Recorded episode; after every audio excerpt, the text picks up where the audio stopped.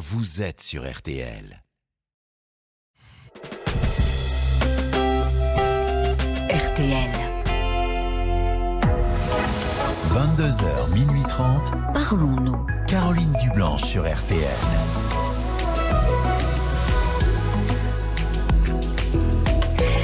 Bonsoir Caroline Dublanche, heureuse de vous retrouver pour euh, dialoguer avec vous. De 22h à minuit et demi, l'antenne de RTL est à vous. Vous êtes au cœur euh, de ce rendez-vous et nous apprenons beaucoup grâce à vous euh, qui partagez avec nous vos questionnements. Alors Violaine et Paul vont vous accueillir au standard de Parlons-nous 09 69 39 10 11 et vous guider jusqu'à l'antenne. Marc Bisset est à la réalisation de l'émission et parce que l'on a beaucoup à apprendre de vos expériences, vos réactions euh, sont très attendues euh, par les auditeurs qui témoignent. Pour manifester votre soutien, bah, passez-nous un petit coup de fil hein, au 09 69 39 10 11 et comme ça vous vous retrouvez euh, avec nous à l'antenne. Si vous préférez réagir par écrit, Envoyez-nous vos SMS au 64 900 code RTL 35 centimes par SMS ou laissez-nous vos commentaires sur la page Facebook de l'émission RTL-Parlons-nous. Bonsoir Agnès. Bonsoir Caroline. Et bienvenue. Merci. C'est un peu émouvant de vous parler. Ah bon? De vous retrouver un peu en direct, surtout à l'antenne. Ben, oui, oui, oui, oui, Je vous écoute souvent et, et, voilà, là, je, je vous appelle. Vous avez eu euh, envie d'appeler ce soir j'ai eu euh, besoin d'appeler. Oui, d'accord. Qu'est-ce qui se passe? Alors, euh, en fait, je comprends pas trop ce qui se passe. il y a deux ans de ça, en décembre 2020, oui. Euh, on m'a diagnostiqué un cancer du sein. Et euh, outre les répercussions physiques que ça a pu avoir, hein, puisque ça a été euh, très compliqué. J'ai appris qu'il y avait plusieurs types de cancer du sein, de, ben grands types, et c'était c'était un, cancer qui ne se voyait pas forcément à l'imagerie médicale. Et mmh. Et en fait, quand ça a été diagnostiqué, il y a eu beaucoup d'hésitation. Est-ce qu'on m'enlevait un sein ou deux ou, Enfin, voilà, ça a été assez compliqué. Finalement, j'ai eu euh, une ablation totale d'un de, mes seins et puis euh, euh, une, une, mastectomie partielle sur l'autre. Et, et ça, ça a été assez difficile à vivre parce que pour une femme, c'est une ben véritable mutilation. Mais oui.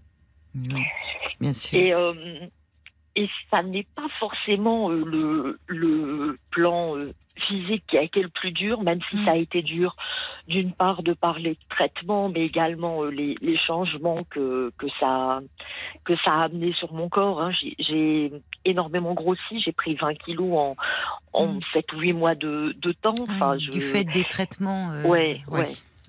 Donc euh, il y a eu une prise de poids euh, importante. Bah oui, en peu de temps, donc c'est là aussi vous, vous, avez du mal à vous retrouver. Bah bien sûr, entre l'ablation, le, la prise de poids en, très peu de temps, enfin qui vous fait prendre une ou deux tailles, bien sûr vous vous retrouvez plus. Ah même plus que ça. Bah oui, en fait oui, 20 kilos, oui, oui, bien plus que de, bien plus que de taille. Euh, et, et, malgré tous les efforts que j'ai que j'ai pu faire au plan alimentaire et en sport euh, c'était compliqué, mais je, pense aussi que ce qui a dû beaucoup jouer, c'est que j'ai dû euh, manger mes émotions en quelque sorte parce que si ça a été dur physiquement, ça a été hmm. euh, et, ça je, m'y attendais, je n'avais pas mesuré l'impact que ça pouvait avoir au plan psychologique. Et ça hmm. fait deux ans que j'ai l'impression de me retrouver dans une machine à laver. Donc la première difficulté que j'ai eue, c'est d'abord au plan professionnel. En fait, je je dirige une, une entreprise que j'ai créée il y a une vingtaine d'années. Et, euh, et donc, euh, c'est une entreprise avec un petit effectif. Hein, je n'ai que quatre collaborateurs. Et euh, peu de temps après mon intervention, peut-être une quinzaine de jours après mon intervention, une des collaboratrices sur laquelle je comptais pendant mon absence m'apprend que malheureusement elle a elle aussi un problème de santé et donc qu'elle va devoir s'absenter pour euh, une intervention, une petite intervention euh, chirurgicale. Et, euh, et, en fait, cela va m'amener à reprendre le travail plus vite que je ne l'aurais souhaité. Ah Euh, parce bah oui, chef d'entreprise, c'est pas, ouais, facile avec euh, oui quatre personnes, une pour des problèmes de santé. Hein. mais elle avait vraiment un, problème. Oui, elle, devait subir une ablation de la, de, la glande thyroïde et donc, donc voilà. Et, et, pour nous, la, la, période à laquelle ça arrive est, la période la, la, plus forte d'activité. Donc c'est vraiment quelque chose de très compliqué. Je dois reprendre le travail alors que je suis encore sous traitement parce que je n'ai pas eu l'occasion d'organiser euh, mon, remplacement comme il le, fallait. Mmh. Et, euh, et, contre toute attente, alors qu'elle devait euh, s'absenter approximativement pour un mois, ça, va durer beaucoup plus longtemps et sans qu'elle me prévienne. C'est-à-dire que petit à petit, je sens qu'elle s'éloigne alors que je, je, ne comprenais pas la raison pour laquelle ça se passait de cette manière-là, puisque c'était quelqu'un dont j'avais l'impression qu'elle était euh, plutôt en soutien et, proche. On, s'entendait bien, même mmh. s'il y avait euh, un lien de subordination euh, puisque ben, j'étais sa responsable, hein, j'étais son employeur. Euh, il trouvait qu'on échangeait des conseils de, cuisine, de restaurant, des bouquins, euh, des, outils parce que, enfin voilà, on avait. Vous entendiez bien, oui, c'est ça. Tout fait, oui, oui. Et, puis d'un seul coup, ben, voilà, je, sens que elle s'éloigne, elle ne donne plus de nouvelles. Enfin, je, me dis il y a quelque chose qui, ne qui ne va pas. Mmh. Et, euh, et en fait, euh, elle finit par revenir au bout de, au, bout de pratiquement cinq mois d'absence. Et euh, le jour où je la vois, donc, j'avais repris des dossiers qu'elle gérait jusque-là. Mm-hmm. Euh, et euh, avec l'aide d'une personne que j'avais euh, embauchée en, en, CDD à mon retour, mais qui n'était pas tout à fait opérationnelle sur le sur le poste, bien évidemment. Et, et donc je la vois pour lui transmettre ses dossiers. Et, et, et là, je, je, je, prends ses nouvelles, je lui demande comment elle va. Et, oui. et, je, et, là, j'ai le droit à une agression en règle. Elle, elle, me reproche de, de l'avoir interrogée au bout de quatre mois d'absence, hein, quand même, sur euh, ses perspectives de reprise, puisque mais je, l'avais motivé, je lui avais dit, euh, voilà, j'ai besoin de savoir si ça, si vous pensez que l'arrêt va encore être long ça, pour remplacer, parce que forcément, forcément, il fallait que vous vous adaptiez. Enfin, si elle ne revenait pas, euh, oui. Et, le, le, type de profil était différent selon sa durée d'absence. Donc, oui, bien sûr, vous étiez obligé. Enfin, de, de, de, il fallait bien que vous anticipiez un peu. Oui, donc elle, elle a vécu comme une agression, ça, que vous Oui, elle l'a vécu comme une agression. Et, euh, et, euh, et, là, elle, elle me dit, euh, mais euh, euh, thyroïde, c'est pas assez bien pour vous, cancer, c'est mieux. je, je lui dis, mais il m'avait échappé qu'on avait fait un concours, enfin qu'on faisait un concours. Oh et, après, enfin. oui, c'est violent. Ça fait, ça fait deux ans et. Oui. Et je l'ai pas toujours pas avalé elle m'a reproché de ne pas avoir été à la hauteur. Comment et donc ça euh, je lui dis mais comment ça euh, et, elle me dit euh, mais vous vous souvenez quand on a fait la réunion là juste avant votre départ? J'avais fait une réunion pour la répartition de mes dossiers entre les différents ben collaborateurs de l'agence. Oui, bien sûr. Et, forcément, je, je, me disais à ce moment-là, mais j'espère que ça n'est pas une répartition définitive. je ne connaissais pas l'issue et Bien sûr. Et j'ai craqué. Et j'ai craqué. Oui, oui, ben oui. Et euh, elle m'a reproché de ne pas avoir été à la hauteur justement parce que j'avais craqué. Oh. Et euh, là, c'est inhumain. Trop, oui, non, mais elle va pas bien. Elle est complètement, est complètement euh, à côté de la plaque, elle. Hein. Je me suis rendu compte que j'avais affaire à une. En fait, je ne l'avais pas vu parce que je suis plutôt de nature à faire confiance. Et, oui. et je me suis rendu compte que j'avais affaire à une personne toxique. Oui. Et, euh, et elle avait réussi euh, en, mon absence, le, temps où elle avait encore été là entre mon départ et, sa propre intervention, à déstabiliser toute l'équipe et elle a monté contre moi ah de manière assez odieuse en fait. Oui, elle était en euh, rivalité avec vous, en fait. Elle était en compétition et vous ne l'aviez pas perçu, ça. Non, pas du tout.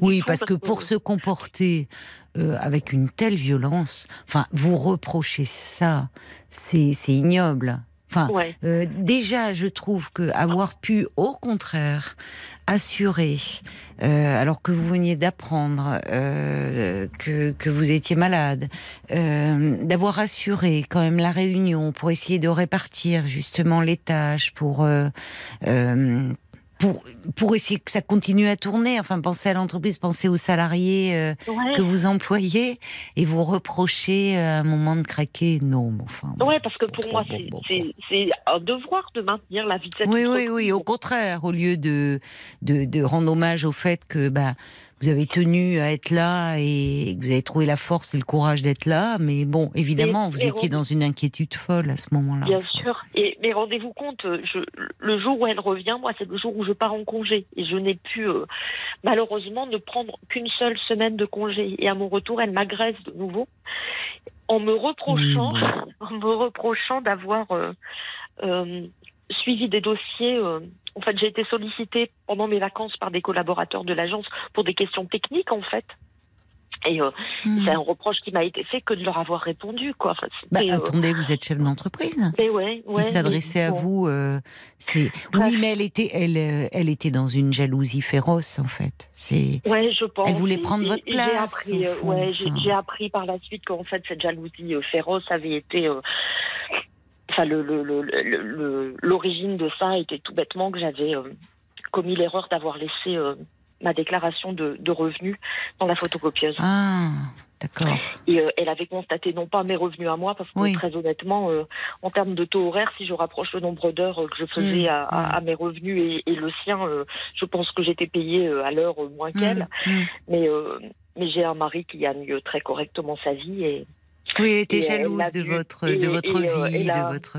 Ouais, elle, Était, elle, était, jalouse de ça. J'ai appris que elle, euh, elle en avait fait part à d'autres collaborateurs de de la société en disant euh, qu'est-ce qu'elle nous emmerde avec sa marche qui baisse? De toute façon son mari il est pété de thunes alors oh là là oui elle était très malveillante c'était très malveillant donc ça ça a été la première trahison que j'ai vécue. la seconde trahison que j'ai vécue c'est donc tout ça était un peu concomitant. Il se trouve qu'avec un de mes amis, on avait euh, décidé de d'investir dans un bien immobilier qui nous semblait intéressant. Mhm. Euh, et, cet investissement a été fait peu de temps avant que je ne tombe malade. Oui. Euh, et, au moment où il a fallu euh, piloter, puisque c'était un bien qui était à transformer, en fait, il fallait travailler avec des architectes, etc. Mhm. Et quand je suis tombée malade, c'était plus du tout ma préoccupation première. Quoi. Bah c'était plus ma préoccupation du tout, d'ailleurs. Bah je, me disais, qu'est-ce qu'on s'est emmerdé avec ça, quoi. Enfin, mm. Et euh, donc, je lui ai demandé de prendre le relais parce que j'avais euh, assisté à quelques rendez-vous avec l'architecte et je, hmm. n'y prenais aucun plaisir. Enfin, pour moi, c'était. Oui, vous étiez en total décalage, enfin. bon. Évidemment. Et, donc. Euh, et, euh, la conclusion qu'il tire de ça, c'est mais pourquoi tu m'as entraîné là-dedans En fait, c'est un genre de trahison, quoi. C'est lui vous dit ça? Oh, Alors il me le dit pas directement. Il, il, le dit à sa compagne qui me le répète. C'est incroyable quand même les réactions, enfin l'égoïsme là de de cet homme qui, euh, bon, même si c'est compliqué pour lui, mais enfin, pourquoi euh, vous l'avez entraîné là-dedans Il a bien voulu vous suivre. Et puis il se trouve qu'entre temps, on vous annonce que vous avez un cancer. Bon, ouais, Et alors euh, ça c'est pas le la plus grosse difficulté. La plus grosse difficulté, elle arrive là maintenant, c'est celle que j'ai avec mon mari, puisque je suis mariée depuis 25 ans. Oui. Et euh, mon mari, à, l'annonce de ma maladie, j'avais l'impression que c'était moi qui devais le porter. Ah bon? Il était. Euh, plus effondré, enfin, plus effondré. En tout cas, euh, très effondré. Et très effondré. Oui, oui. Et puis, il est présent dans un premier temps, et puis, et puis après, bah, la, vie reprend son cours. Hein. je dois reprendre l'activité de mon entreprise. Mm. voilà. Et, et en fait, au fur et à mesure que je vais un peu mieux, je me sens décliner. Et il rentre lui dans une dépression profonde. Alors, c'est pas quelque chose de récent, la dépression chez lui. Hein. Ça fait euh, plus de 20 ans qu'il est suivi euh, par un psy. Je, ne comprends mm. même pas comment on peut être suivi par le même psychiatre euh, depuis plus de 20 ans avec une absence de résultats aussi. Oui, ça pose question. Enfin, je sais pas. Oui.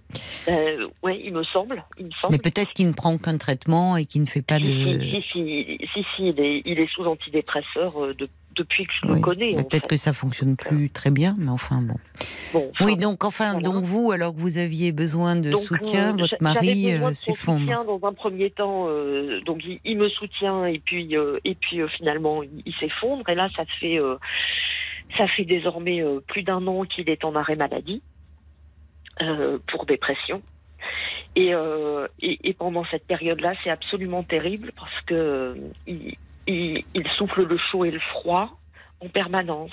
C'est-à-dire que il commence à m'expliquer que sa dépression est liée à, l'endroit où nous vivons et qu'il supporte plus la ville et qu'il voudrait vivre à la campagne et qu'il voudrait qu'on revende tout et qu'on s'en aille vivre à la campagne. Et alors euh, j'accepte. Et puis euh, là, on, cherche une maison à la campagne. Il me dit, bah, c'est bon, on la prend. On, trouve euh, chaussures à notre pied et, par deux fois. alors que c'est lui qui est moteur là-dedans et qui me dit on va aller là. à la veille de la signature du compromis, il arrête tout. Alors que moi, je me suis projetée, enfin, je, je, et pour des raisons que je comprends pas bien, quoi. Enfin, et puis après, euh, il me dit qu'en fait, euh, sa véritable envie est de retourner dans sa région d'origine. Euh, je, je comprends pas bien euh, l'attachement hmm. qu'il a à cette région parce que bah, le, hasard a fait qu'il y est né, mais que qu'il l'a quitté ma foi assez tôt. Et, euh, là, dans cette région, il n'a pas d'amis. Mais vous, pendant ce temps-là, vous étiez en traitement? Pendant tout ça, là, pendant. Non, j'étais plus en traitement euh, à l'hôpital. Je suis simplement en traitement d'hormonothérapie. Oui, mais c'est un traitement. Ouais, et, c'est ça euh, aussi, ça vous a fait prendre du poids, enfin. Ouais, oui, oui, et puis, et puis il y avait des, et puis j'imagine que vous faisiez des examens euh, ouais, pour surveiller. Donc, parce que c'est ça, vous me parlez. Une série conséquences, vous voyez le, le, bras qu'on ne peut plus lever comme il faut et qui, nécessite de la rééducation, le, le, sein qu'il faut reconstruire et, là je suis en cours d'opération, enfin voilà. Et, euh, oui, non mais c'est pas, non mais je vous pardonnez-moi, hein, Agnès, je vous pose la question, mais c'est vrai que vous avez enchaîné sur les trahisons donc l'entreprise, euh, là après votre couple. Mais euh, c'est pendant tout ce temps, c'était un temps normalement de, soins quoi pour vous et où vous avez, euh, où vous continuez à tout gérer quoi. Enfin, aussi bien en tant que chef d'entreprise dans le domaine professionnel, mais aussi dans votre vie privée. C'est c'est dingue. Et et, et, donc il, a il a décidé de partir dans sa région d'origine et et, ah euh, et ouais ouais et, de vous laisser donc? là ben, là euh, à, un moment donné comme comme j'étais complètement perdue parce qu'il réagissait de façon euh, vraiment très bizarre avec moi, je lui ai dit écoute, il, serait peut-être bien qu'on fasse un break quoi. Et, je, lui proposais de faire ce break en disant écoute, soit toi ou soit moi, on, se prend un appartement et puis on essaie de, de se donner un peu de temps euh, parce que parce que l'ambiance devenait un peu compliquée. Enfin, il se trouve que j'ai eu un, en, plus de ça, j'ai eu un accident. Euh, qui, est arrivé l'été dernier et qui, qui, a fait que j'ai subi euh, une intervention chirurgicale et, et que j'avais un problème de mobilité et, et, pendant cette, cette période-là, bah, il, il, m'a dit c'est vraiment compliqué quand même de supporter ça parce que euh, enfin je vais finir par te détester quoi. Oh dire ça. Il vous dit ça. Ouais. Non mais franchement il est complètement à côté de la plaque. Hein. en fait, euh, ce que je ne sais pas, ce que je ne comprends pas, je me dis euh, est-ce que j'ai là aussi à faire à une personnalité toxique, ce qui pose question, parce que parce que j'ai l'air de les attirer quand même. Non, c'est pas c'est pas le même plan. Mais vous me dites que votre mari, euh, vous êtes marié depuis plusieurs années. 25 hein ans. 25 ans, hein, c'est ça. Et vous me dites que euh, il euh, il était, hum, il faisait des accès dépressifs, enfin ou peut-être même quelque chose d'un peu chronique. Euh, pour moi, oui, on est dans la chronicité. Oui, c'est ça. Il y a quelque chose. C'est euh, pas nouveau, mais là, là, en fait, euh, c'est-à-dire que vous vous portez vous. À l'image de, de l'entreprise que vous fournissez, vous portez, vous êtes le moteur. Si ce n'est qu'un moment là où, où, où, vous, il faudrait que quelqu'un vous porte, et prennent soin de vous, bah, il n'y a plus personne. Et ah c'est pas comme si, vous voyez, qu'il s'effondre au moment de l'annonce. Enfin, euh, bon, euh, on ne sait pas toujours comment on peut réagir, mais après, euh, on fait en sorte justement de se faire aider pour pouvoir aider, parce que la personne qui devient au centre de toutes les attentions et qui est prioritaire, c'est la personne qui est malade. Enfin, vous voyez, à un moment, je suis désolée, mais il n'y a pas de place pour les états d'âme des uns et des autres. J'ai je dure en disant ça, mais enfin, vous faire porter ces états d'âme et je vais aller vivre là et je vais vivre, là et je vais te détester à force. Enfin, non. C'est, enfin, je trouve même c'est de la maltraitance. Hein. Ben, je, je c'est ce que la, la psychiatre qui, enfin la psychologue, pardon, parce que je, suis suivie euh, d'une part par une psychologue et, et, d'autre part par un psychiatre, mais depuis euh, assez peu de temps. Oui, oui, c'est bien, c'est bien, euh, c'est bien que vous puissiez. Elle, vous dit ça. Ouais. Oui. Elle, me dit ça parce que en fait, il est très égocentré. C'est ça. Exactement. Et, et, vous voyez, enfin, une preuve encore supplémentaire de de cet égocentrisme. Je, suis, euh, il le savait parce qu'il a quitté le foyer. Hein, il n'est plus là. Il, est parti dans sa région euh, natale. Et, euh, et donc, il, savait que je me faisais opérer hier pour une énième opération de reconstruction. De reconstruction, d'accord. Et, et il, il m'a absolument pas demandé de nouvelles il, je, me suis dit, ben, il a peut-être demandé des, nouvelles à, mes proches, mais il l'a pas fait non plus. et euh, aujourd'hui, le, le, seul impardonnable. Contact, le seul contact qu'il a eu avec moi, c'est c'est de, de m'adresser un mail pour mm. euh, pour une histoire administrative tout à fait con, quoi. Enfin, un truc qu'il pouvait attendre, qu'il aurait d'ailleurs pu faire lui-même, ah, et qu'il demandait de faire à sa place. Et, donc, euh, je, non, mais... lui ai dit, je, lui ai dit, ça va pas, quoi. Oui. non, ça va pas. Ça va pas, mais euh, je comprends que vous soyez, euh, vous, très malheureuse, quoi. Enfin, on sent votre chagrin.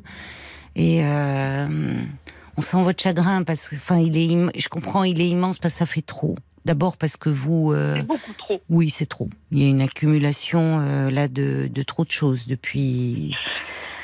Euh, depuis, bah, depuis 2020, hein, depuis que qu'on vous a annoncé. Comment comment allez-vous déjà par rapport à la maladie, par rapport donc vous êtes dans une reconstruction de. Donc je, je, pense que côté. oui. Ça, ça va maintenant. Oui. J'ai toujours une, une, crainte parce que je sais que euh, le, enfin, à l'imagerie médicale, c'est vraiment euh, très compliqué à diagnostiquer. Oui, je comprends. Oui, donc, il y a cette angoisse. Oui, il toujours cette angoisse-là. Oui. Et, par exemple, il, il, se trouve que là, pendant la période de reconstruction mammaire, j'ai euh, j'ai ce qu'on appelle un, extendeur, je crois. Enfin, c'est une hum. prothèse provisoire, mais avec une, une, pièce métallique qui empêche tout IRM. Et ah or, il se trouve que le suivi ne peut se faire que par IRM il n'y a que l'IRM qui révèle si j'ai euh, quelque chose qui se passe ou pas. Donc là, je ne suis pas tranquille parce que je sais que pendant un certain temps, je ne vais pas. Vous ne pouvez pas faire d'IRM. Oui, mais les médecins ont conscience de tout ça. Oui, oui, bien sûr. Et s'ils vous ont proposé quand même, c'est que euh, ils estiment qu'il était possible de prendre ce risque entre guillemets, et que s'ils craignaient une propagation, ils vous auraient peut-être même pas proposé la cette énième reconstruction. Ah vous ne pensez pas? Enfin, il prendrait pas le risque. De, il laisserait de côté la reconstruction, là pour le moment la reconstruction, qui est importante évidemment pour vous, mais qui n'est pas d'un point de vue médical la priorité si il craignait statistiquement qu'il y ait un risque de, de métastase et qu'on puisse pas suivre. Vous voyez, à ce moment-là, il dirait euh, c'est pas d'actualité. Ouais. Bon, mais je, enfin, non, mais je. Euh, donc physiquement ça va, pas maintenant psychologiquement. Euh, bah, ça oui, en fait, je, me pose la question, mais, mais vous êtes dans une essoreuse. Psychologue, peu importe.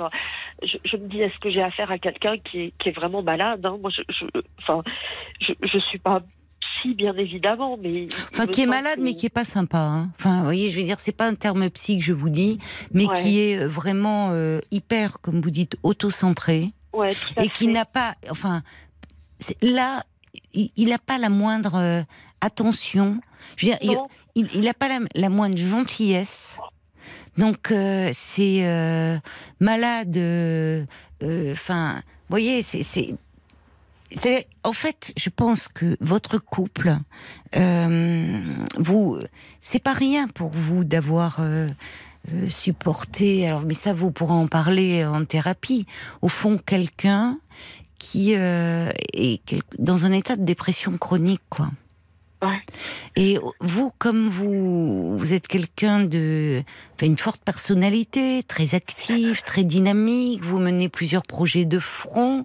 Peut-être que, au fond, euh, ce qu'il ne supporte pas euh, et qu'il exprime, enfin, ouvertement, c'est euh, là l'équilibre, il est rompu il s'appuyait sur vous totalement, en fait. C'était vous qui portiez. Et là, en fait, la pièce maîtresse, elle est fragile. Elle est, elle est, il y a quelque chose qui s'est fissuré. Et il vous en veut. C'est encore, mais il vous en veut. Il vous en veut de plus pouvoir euh, le porter, assurer. Euh, vous voyez, il vous envoie ce mail, euh, enfin avec un, problème administratif, alors que vous, vous, avez été opéré hier. Enfin, et, et, et, à mon avis, c'est ce qui est dur pour vous en ce moment, mais c'est pour ça que c'est important que vous soyez accompagné. Ça fait un moment qu'il y a quelque chose qui ne va pas dans votre relation de couple. Vous voyez. Et la maladie, souvent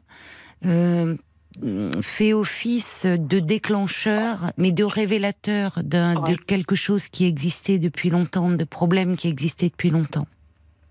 Oui, oui, mais c'est évident parce que quand je refais euh, machine arrière, euh, en fait, depuis euh, une dizaine d'années, je m'aperçois qu'il il, s'est reposé de plus en plus sur moi. Vous voyez, par exemple, il avait des enfants d'un premier mariage qui quand je l'ai connu, il était divorcé, il avait des enfants d'un premier mariage qui ont émis le souhait de venir vivre avec nous.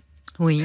Et, euh, et, en fait, euh, euh, mais au, moment où ces enfants sont arrivés à la maison, je, j'avais beaucoup de bonheur à les accueillir. Pour moi, c'est comme mes enfants. Oui. Et son métier fait qu'il est, il est régulièrement en déplacement. Et, et en fait, euh, j'avais l'impression qu'il s'inventait presque des déplacements. il m'a, il m'a dit, mais tu comprends, euh, moi je suis pas vraiment fait pour la vie de famille, quoi. Ben voilà. Vous voyez, enfin, vous voyez il, oui. Il Alors, en permanence. au lieu de, vous soutenir, parce que c'est pas, enfin, on voit vous, vous étiez euh, pleine d'enthousiasme et vous vouliez que tout se passe bien, mais c'est pas, c'est pas facile d'accueillir les enfants de de l'autre et, et, c'est important justement d'être deux. Ils sont adorables. Ils sont adorables. Ah bah tant mieux. Oui. Ils sont là, eux, ils sont présents pour vous euh Alors, euh, pas, pas physiquement. Je sais pas quel âge ils ont, mais euh, ils, sont adultes hein, désormais. Oui. Et mais cela dit, oui, ils sont, ils sont très présents. Oui. Ils, m'appellent de vos nouvelles. et... Oui, ils sont un peu déstabilisés par cette situation parce que parce qu'ils voient bien que quelque chose ne, ne colle pas. Mais ils voient que leur père n'est pas à la hauteur, mais à mon avis, ils ne le découvrent pas. Non, non parce qu'il n'a pas dû l'être avec eux non plus. Non, il n'a pas été du tout avec eux. Et en revanche, vous, tout toute cette affection que vous leur avez portée, tout votre investissement, vous voyez, euh, ils, euh, ils sont attachés à vous. Ils le manifestent. Sur qui vous pouvez vous appuyer un peu actuellement Vous me parlez donc des, des enfants de votre mari, mais qui sont loin, qui restent, ils sont, ce sont de jeunes adultes. Des amis quand même. Alors déjà, euh, au, bureau, euh, j'ai été malheureusement amenée à, à me séparer de collaborateurs euh, qui avaient qui étaient tombés dans les dans les filets de cette personne. Et oui, qui leur avait qui les avait manipulés. Ben, très bien, vous avez très bien fait. Et, et, et, l'équipe maintenant est, repartie. Enfin, eux, ils, sont vraiment super. En ce moment, je je me rends compte de tout l'investissement. Oui et, euh, et, et, je leur ai fait part de mes difficultés parce que parce que j'ai beau être responsable hiérarchique de cette équipe-là, je, je, je mets Enfin, je, je raconte pas toute ma vie, je confonds pas tout, mais, non, mais, c'est relativement fluide, vous voyez. Mmh, voilà. Mmh. C'est bien euh, que ça soit assaini le climat et que vous ayez pu choisir de nouveaux collaborateurs où il n'y a pas ce passif avec euh, l'ancienne là qui finalement cherchait, euh, bah, cherchait à vous nuire. Hein. Oui, oui, oui, oui, très clairement, il y avait, il y avait une vraie malveillance. Oui, oui, ça va clairement, ça c'est certain. Et euh, je, peux compter aussi sur mes amis. J'ai la chance d'avoir des amis très proches, mais là, en même temps, je. C'est trop. Vous êtes idiot, mais ces, amis, euh, en fait, il se trouve que mon mari n'a pas d'amis. Hum. Et euh, ces amis sont les miens. Oui. En, fait, mais c'est pas par volonté. Hein. c'est les, tous, les amis qu'il a, euh, tous les amis qu'on fréquente sont des gens que j'ai connus moi à l'origine. Et, en fait, euh, j'ai un peu de mal à, leur parler de ce qui se passe parce que je trouve que ça abîme trop son image. C'est idiot, hein Je le protège encore. Oui. C'est pas idiot, mais euh, c'est euh, oui. Vous, vous avez été certainement très maternante avec lui, très vous d'une extrême euh, bienveillance. Et, en fait, si, en fait, il faut en parler à vos amis. D'abord, c'était vos amis au départ à vous, et vous, n'avez pas de raison de le protéger lui. C'est vous qu'il faut protéger actuellement. C'est vous qu'il faut protéger. Et, pour me protéger, ben, j'ai décidé euh, d'une chose un peu extrême, euh, c'est-à-dire de, partir sur un divorce, parce que je sens que j'ai mm. besoin de me protéger, je, mm. sens qu'il me blesse. Et euh, alors que au départ, il semblait d'accord, finalement, il est en train de faire marche arrière et, il avait rendez-vous avec son avocat mm. parce que je, suis partie sur un, divorce par consentement mutuel. Hein. Ça demande de l'énergie, hein, un divorce. Et j'ai pas d'énergie, moi, Voilà, mais c'est pour ça que je vous dis ça, Agnès. C'est que euh, je, je, comprends euh, au vu de, de, de, de, de ce qu'il vous fait vivre, du mal qu'il vous fait. Il vous fait un mal terrible. Hein. Euh, euh, que là aussi vous, vous disiez euh, bon il vaut mieux divorcer. Mais ça, demande beaucoup d'énergie les, les, avocats et oui bah actuellement il vous faut récupérer votre énergie. Il y a peut-être pas urgence. Que vous ayez évidemment vous pris votre décision très bien. C'est même ça peut vous faire du bien de vous dire bon c'est pas possible de continuer comme ça. Ouais, pour moi c'est comme une histoire. Enfin, c'est euh, comme refermer un, livre, un, très beau livre, hein, parce que parce que vous l'avez aimé, mais, mais, je l'aime encore. Vous l'aimez encore, hein, c'est ça. C'est pour ça que vous êtes si malheureuse. Ouais. Mais oui, c'est pour ça que vous êtes si malheureuse. Euh, et en plus, euh, il continue à me dire, à m'écrire que je suis mm. la femme de sa vie, que. Et, et, on fait pas ça la femme de sa vie. non, il ne sait, lui, il, euh, il vous aime à sa façon, mais il vous aime mal. Et il vous aime euh, forte. Il vous aime euh, si vous êtes aux commandes, si vous le portez. En fait, votre mari est, est quelqu'un Peut-être que d'ailleurs cette, cette espèce de chronicité, ce psychiatre qui voit depuis 20 ans, vous savez, il y a des gens malheureusement qui trouvent euh, des bénéfices secondaires à leur maladie. Et les bénéfices secondaires, c'est euh, bah, que l'on s'occupe d'eux. Et donc, avec cette image de personnes euh, fragiles, malades, euh, ben, au fond, euh, c'est non, moi je peux pas, tu comprends, et vas-y, c'est à toi, occupe-toi-en. Et, et, et, au fond, bah, là aujourd'hui, lui-même, il est très déstabilisé, il est perdu, mais enfin, c'est pas pour autant que. Ouais, enfin, il est perdu, mais pas, il est pas perdu pour enfin, tout. Perdu. non, non, mais vous avez raison. Je, oui. Non, mais ce que je veux dire par là, c'est que il, euh, lui, il veut qu'on s'occupe de lui. Il ne sait pas eh ben, s'occuper de vous. Donc il ne sait pas s'occuper de moi, mais il veut tellement qu'on s'occupe de lui que j'ai découvert qu'il était inscrit sur rencontre. Sur, je n'ai pas entendu. Un site de rencontre. Il vient ah. s'inscrire sur un site de rencontre. D'accord. Donc, euh, vous voyez que là, il est pas si mal. Là. Ben voilà, c'est pour ça. Je me dis, ben, il, est mal pour ce qu'il veut, quoi. C'est ça. Euh, et, et, quand il s'agit de d'un peu de bienveillance et d'un peu de gentillesse à mon égard, oui. je, je, ça, ça répond à fond, quoi. Et euh, c'est très dur à vivre. Bah, actuellement, c'est très dur parce que d'ailleurs, vous, vous me dites, enfin, vous parlez de trahison, de trahison qui s'accumule. Au sortir, enfin, c'est tout récent de, de, de, de, ce que vous venez de traverser, de la maladie, et ce que vous traversez encore avec ce traitement d'immunothérapie, avec hier cette intervention de reconstruction mammaire? Enfin, quand vous me dites que vous n'avez pas d'énergie, mais il fallait que vous ayez une énergie incroyable pour avoir mené tout de front. Mais maintenant, là, là, il va falloir vraiment euh, euh, lever le pied et euh, revenir à l'essentiel, c'est-à-dire vous. Alors que cette entreprise qui apparemment vous tient à cœur, c'est vous qui l'avez créée, que vous continuiez à la faire fonctionner, que vous ayez de nouveaux collaborateurs euh, qui, euh, justement, c'est bien qu'ils connaissent aussi euh, vos problèmes de santé pour pouvoir comprendre que vous pouvez être plus à distance et qu'ils assurent aussi le travail en se référant à vous, mais quand même en étant vous. Franchement, ils sont top. Je, eh ben alors c'est parfait. quoi. C'est parfait. Mais là, pour le moment, euh, vous voyez, vous pouvez pas être sur tous les fronts, Agnès. Parce que justement, et en plus par rapport à, cette maladie, il faut que vous vraiment que vous repreniez des forces, euh, physiquement bien sûr, mais aussi moralement. Et là, euh, alors parfois c'est vrai que c'est euh, ce, je, comprends que vous disiez c'est ça vous rend tellement malheureuse, il autant divorcer, mais encore une fois, il n'y a pas il a pas urgence, d'autant qu'il ne vit pas là. Il n'est pas. Vous voyez, ça serait. Vous vous vivriez, vous vous seriez ensemble sous le même toit et dans une cohabitation tous les jours. Je comprends. Et là, je vous dirais, euh, oui, partez, prenez un appartement. Mais là, il est loin.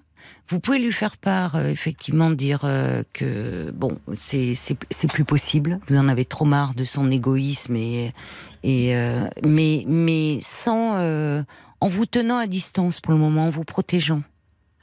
Vous le gardez dans un coin de votre tête, mais la, priori la priorité. Il, prend toute ma tête là en ce moment, c'est terrible. Parce que hein. vous êtes très malheureuse. Oui.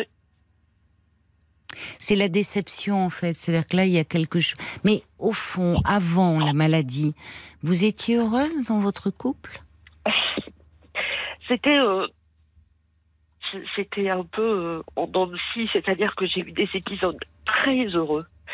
Et puis euh, et puis des épisodes malheureux parce que parce qu'il il pouvait être odieux avec moi verbalement parfois. vous voyez, on, se retrouvait à.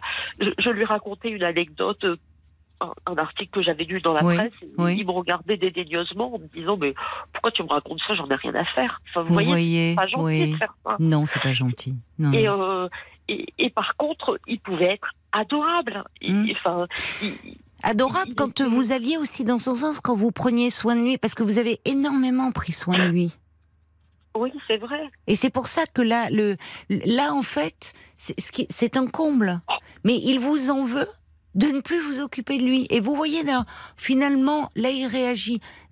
Allez s'inscrire sur un site de rencontre. C'est en gros, c'est ah ben il, il, pourrait pousser jusqu'à dire bah, ma femme me délaisse. Hein, moi, je m'inscris sur un site de rencontre. Mais il est dans son schéma de fonctionnement où en fait c'est lui, lui, lui. Et là, il ne mesure même pas tout ce que vous traversez. C'est vraiment un fonctionnement. J'ai l'impression qu'il ne mesure pas. C'est vraiment ça. Mais oui. mais... J'ai l'impression que. oui, mais c'est grave. il n'y a pas grand chose. Oui, mais c'est grave parce que ce que vous me dites là, c'est ça. En dehors de son nombril, il n'y a pas grand chose. Il est extrêmement narcissique. Ouais.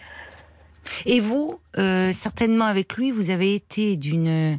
Euh, on l'entend d'ailleurs, l'amour encore que vous lui portez. C'est pour ça aussi que vous êtes si malheureuse, parce que il y a différents niveaux de trahison. C'est dur avec euh, sur le plan professionnel, mais c'est c'est pas le même investissement que le ce qui se passe au niveau de votre couple.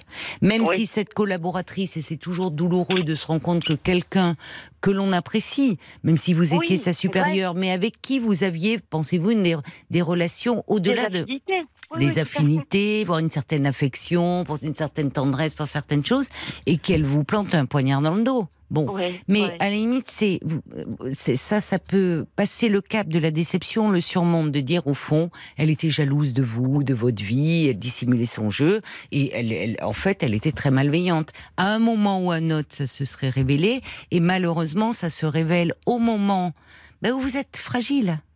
Oui. Vous voyez, c'est au moment où vous êtes fragile, tant que vous étiez J'étais à genoux, et quand j'étais à ben genoux, elle, a frappé. C'est ça.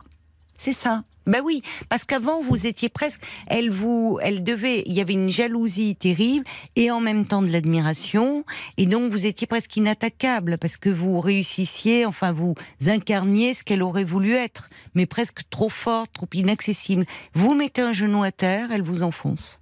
C'est malheureusement euh, bon un, mécanisme terrible que, ah. que l'on retrouve. Mais sans alors et votre mari sur un autre plan, c'est là aussi vous avez un genou à terre. C'est même pas vous enfoncer, c'est que lui c'est euh, ça va, le couple peut tenir à partir du moment où vous le portez. Où vous supportez ses manques, ses fragilités, où vous prenez soin de lui. Vous prenez plus soin de lui, c'est comme si vous étiez contre lui. Vous voyez, c'est très binaire. Vous êtes avec lui, vous êtes contre lui? Donc, en fait, vous découvrez là que ben, ça fonctionnait tant que vous preniez soin de lui, tant que vous portiez, tant que. Mais lui, il est incapable de le faire. Donc il faut maintenant prendre soin de vous. Je vais vous dire d'ailleurs, il y a, y a, une réaction qui m'a fait sourire, mais que je comprends de, de Monica. Je vais vous la lire euh, quand vous disiez, mais alors il est vraiment malade. Elle dit il est pas malade, hein. il est simplement dégueulasse dans son attitude. Je le lis euh, volontairement parce qu'elle dit ce qu'il fait vous rend tellement malheureuse et moi ça me rend furieuse, dit Monica. Et franchement, je partage son avis. Mais vous voyez, notre fils me dit exactement la même chose. Et euh, il me dit mais c'est terrible parce que parce que je, je, lui en veux terriblement. Oui. Et, euh, et je, je, sens que je vais pas pouvoir continuer la relation avec mon père et je suis en train de perdre mon père. Et... oui, mais c'est vous, vous voyez lui à quel point c'est c'est euh, pour lui aussi de se rendre compte que son père peut agir comme ça au fond, euh, avec si peu d'empathie pour les autres. Ben, je comprends, il, lui aussi, ça le remet en question. Mais vous n'êtes pas responsable de ça. C'est lui qui est dans l'incapacité de se remettre en question, votre mari. Et après tout, c'est le problème de votre mari. Et, et je comprends la réaction de ce garçon qui est saine. Voyez? Il y a, alors, il y a, il y a Francesca qui dit il s'agit de vous protéger d'un vampire psychique vertigineux. Sinon, c'est aussi votre guérison qui pourrait être mise en question. Oui, oui. Et, c'est, et, et, en fait, à un moment, vous n'avez plus le choix. C'est-à-dire que là, la, la, priorité, ça va être vous.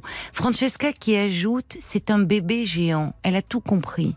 C'est-à-dire quand elle parle de vampire, c'est parce du cannibalisme. C'est-à-dire qu'il est comme un bébé affamé, jamais repu, et qui vous dévore. Et donc il y a des il y a des personnes comme ça qui ont l'apparence enfin qui ont le, des apparences d'adultes mais qui sont restés des bébés et des bébés dans les premiers temps de la vie ça dévore hein, la mère hein. Ça dévore, tout tourne autour d'eux. Vous voyez plutôt au stade d'ado, vous voyez, parce que non. les ados aussi, ça dévore. Non, oui, mais dans un, différemment. Euh, non, non, il est vraiment resté à ce stade. Je rejoins complètement euh, euh, ce que dit cette auditrice, euh, ce stade du, du, bébé qui dévore et où tout doit tourner autour de lui. Euh, il y a hum, également euh, Francesca qui ajoute l'alternance entre les bons et les mauvais moments, c'est aussi le propre des manipulateurs. Donc ne ne vous faites pas davantage de mal en vous ah. en vous focalisant sur ce qui vous semblait du bonheur. Euh, il faut voir effectivement là tous les aspects euh, négatifs. Clotilde qui ajoute ne perdez plus d'énergie à penser à la place de votre mari. Il n'a pas traversé cette épreuve avec vous. Vous ne lui devez rien.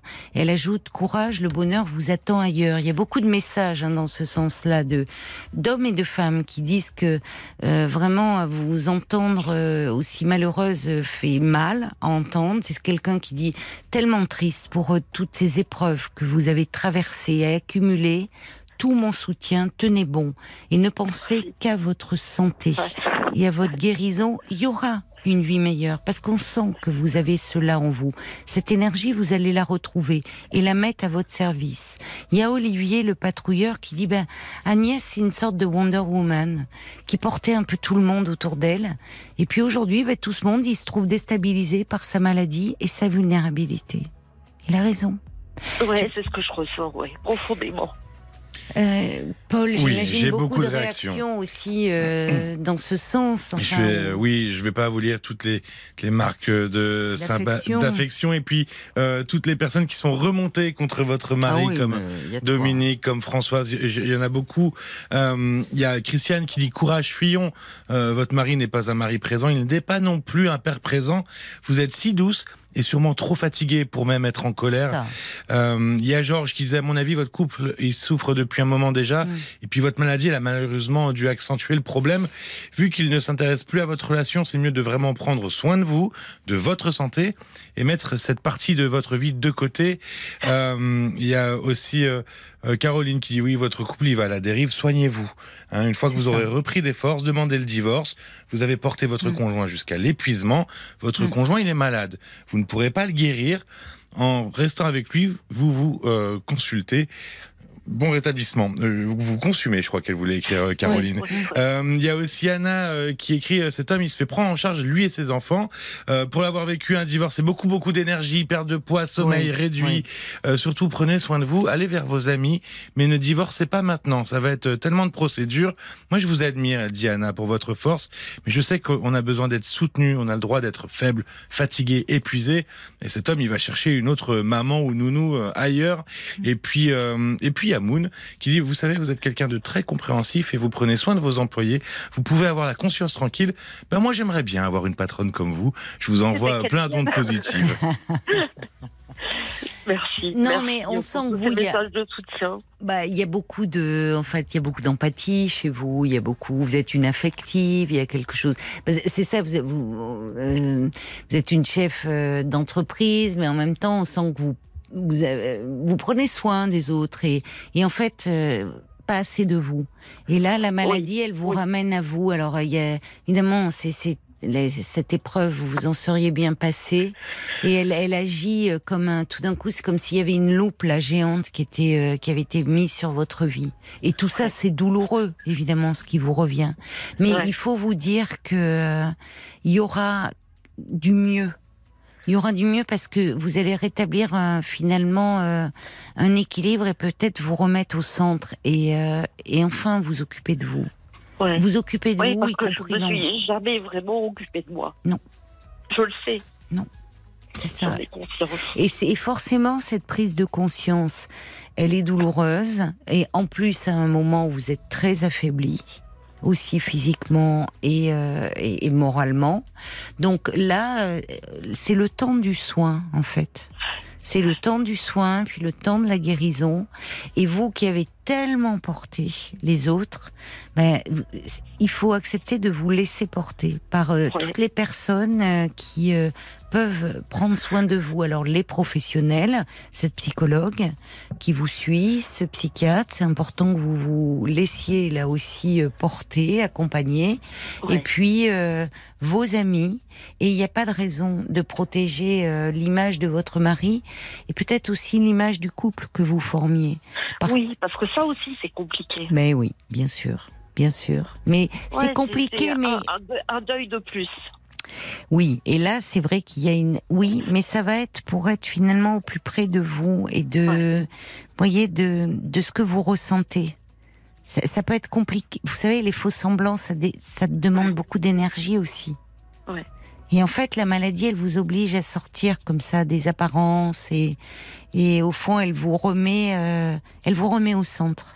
Uh-huh. Vraiment. Donc, euh, donnez-vous le temps euh, d'aller mieux et euh, soignez-vous bien en fait. C'est ça la priorité. Pour le moment, vous voyez, attendez que vous repreniez des forces pour voir. Et pour le moment, votre mari, euh, tenez-le à distance le plus possible. Vraiment. Qu'il reste là où il est. Ça vous permet, vous, de, euh, ben, de prendre soin de vous. Vraiment, véritablement.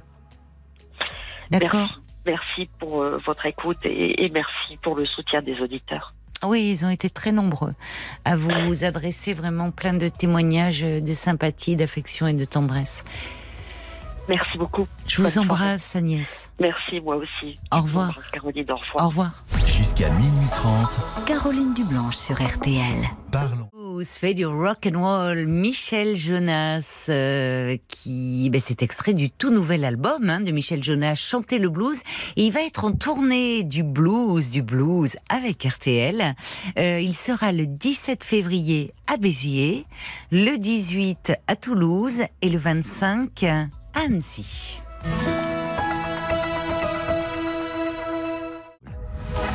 Jusqu'à minuit 30. Parlons-nous. Caroline Dublanche sur RTL. Encore de très nombreuses réactions qui sont arrivées pour, pour Agnès Francesca qui dit, vous savez, le deuil de ce couple c'est dur, mais c'est aussi le deuil d'une illusion. Ça fait mal, mais en réalité, c'est une chance, quelque chose qui va s'ouvrir parce que vous méritez tellement mieux. Et pour repenser à la réaction euh, de ce jeune garçon euh, qui euh, choqué, révolté, par euh, la réaction de son père, euh, euh, déjà c'est bon signe parce que ça veut dire que lui il est très différent de son père et, qui dit je suis en train de perdre mon père, mais je comprends sa réaction parce que c'est très angoissant en fait de se dire que l'attitude de la réaction de cet homme est très angoissante. On a l'impression qu'en fait il n'a pas d'émotion, qu'il ne ressent pas, et qu'il n'est incapable de se mettre à la place de l'autre et pas de n'importe quel autre quand même d'une femme avec qui il a il vivait depuis 25 ans. Donc ce côté froid, euh, bah, ça fait froid dans le dos. Il n'y a pas d'autre mot. Paul, euh, peut-être oui, je voulais vous lire ce, mail de Daisy qui dit moi j'ai très mal en entendant le témoignage. Euh, euh, Il fait beaucoup de peine. Oui, d'Agnès qui a déjà beaucoup de souffrance avec son cancer. Moi, je suis moi-même dans l'attente d'une opération fixée au 14 mars prochain pour un cancer du sein et que de nuit blanche depuis l'annonce de ma maladie. Je me bats pour moi, pour mon mari, pour notre fils. Donc, Daisy, elle voulait souhaiter un bon courage à toutes ces femmes qui sont confrontées au cancer et, et qui se battent contre contre le cancer. Mm. Un mot qui lui lui seul assez glaçant, euh, dit Daisy. Hmm. Oui, non, mais l'attitude, déjà la maladie, et puis l'attitude du mari. Je pensais à cette jeune femme qui avait témoigné euh, il y a pas longtemps, qui avait réagi, qui était atteinte d'un cancer et qui euh, avait donné beaucoup de, enfin, qui, avait retrouvé une énergie extraordinaire. Je sais pas si elle est à l'écoute ce soir, mais euh, voilà, il y a y a une vie après, on espère en tout cas une vie qui sera différente. Euh, pour Agnès, parce qu'au plus près euh, de ce qu'elle est, et euh, c'est vrai qu'elle mérite tellement mieux, c'est clair. 09 69 39 10 11, c'est le standard de Parlons-nous, bah, que je vous invite à composer jusqu'à jusqu'à la fin de l'émission. Hein. On est ensemble depuis 22 heures et en direct à vos côtés jusqu'à minuit et demi. 22h, minuit 30. Parlons-nous. Caroline Dublanche sur RTN. Après l'agitation, parlons-nous. C'est votre moment euh, chaque soir euh, sur RTL. Une respiration en début de nuit pour être à l'écoute de vos pensées, de vos émotions, de vos doutes, de, vos peurs. Et parce que parler permet euh, de s'alléger, eh bien, je vous invite, sans plus attendre, à nous passer un petit coup de fil au 09 69 39 10 11. C'est un numéro de téléphone non surtaxé. Et comme cette émission euh, est la vôtre, eh bien, nous vous invitons également à réagir euh, aux différents témoignages en nous laissant euh, un message. Écrivez les trois lettres RTL, puis votre message que vous envoyez au 64 935 centimes par SMS. On vous lit également sur le groupe Facebook de l'émission RTL-Parlons-nous. Et puis, on se demandait qui, quelle auditrice avait parlé ah. il y a peu de sa euh, traversée. Oui, moi je euh, me souviens très bien d'elle, mais c'était le prénom qui m'avait euh, Eh ben, eh ben j'ai Audrey qui dit Ah, je crois que c'est moi, la personne qui a témoigné sur son cancer du sein avec un petit sourire gêné. Eh ben, on l'embrasse. On l'embrasse. Si, elle est, si elle est à l'écoute, oui, vraiment, on l'embrasse bien fort. Euh, alors, une petite annonce avant euh, d'accueillir euh, Indovina, parce que, comme vous le, le savez, bon, enfin, oui, vous le savez, le mardi prochain, euh, ça sera le 14 février. Nous, on sera là à partir de maintenant, à partir de 23 h parce qu'il y a du foot PSG Bayern de Munich.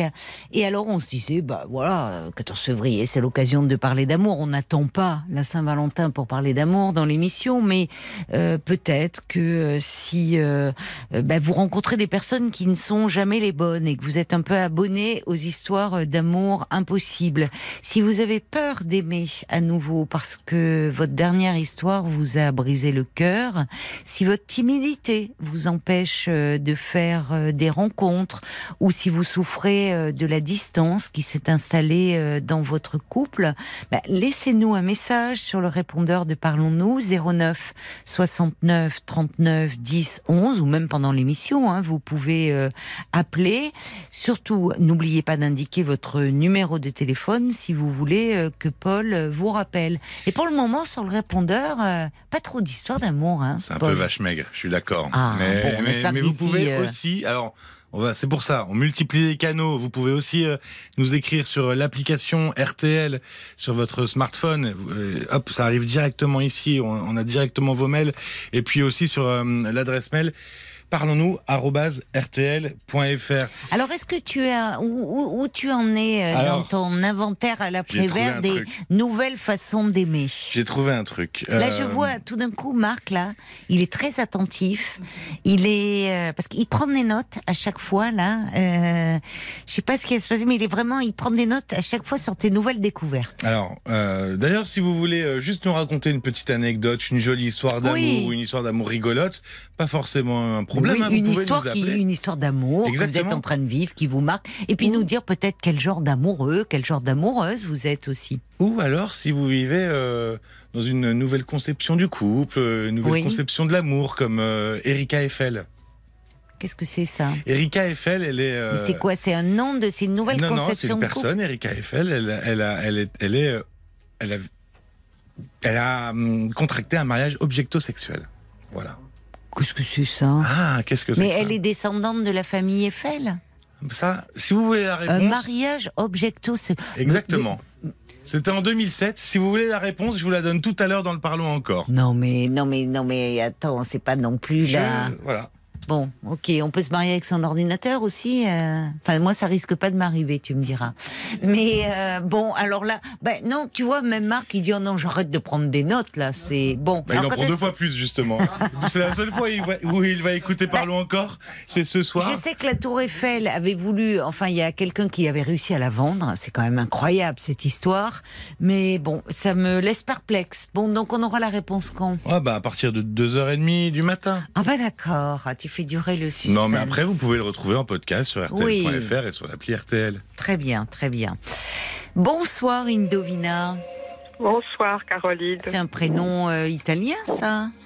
Oui, euh, c'est un prénom de choix. Hein. C'est un pseudo, en fait. D'accord. Oui. D'accord, d'accord. Eh bien, je vous écoute.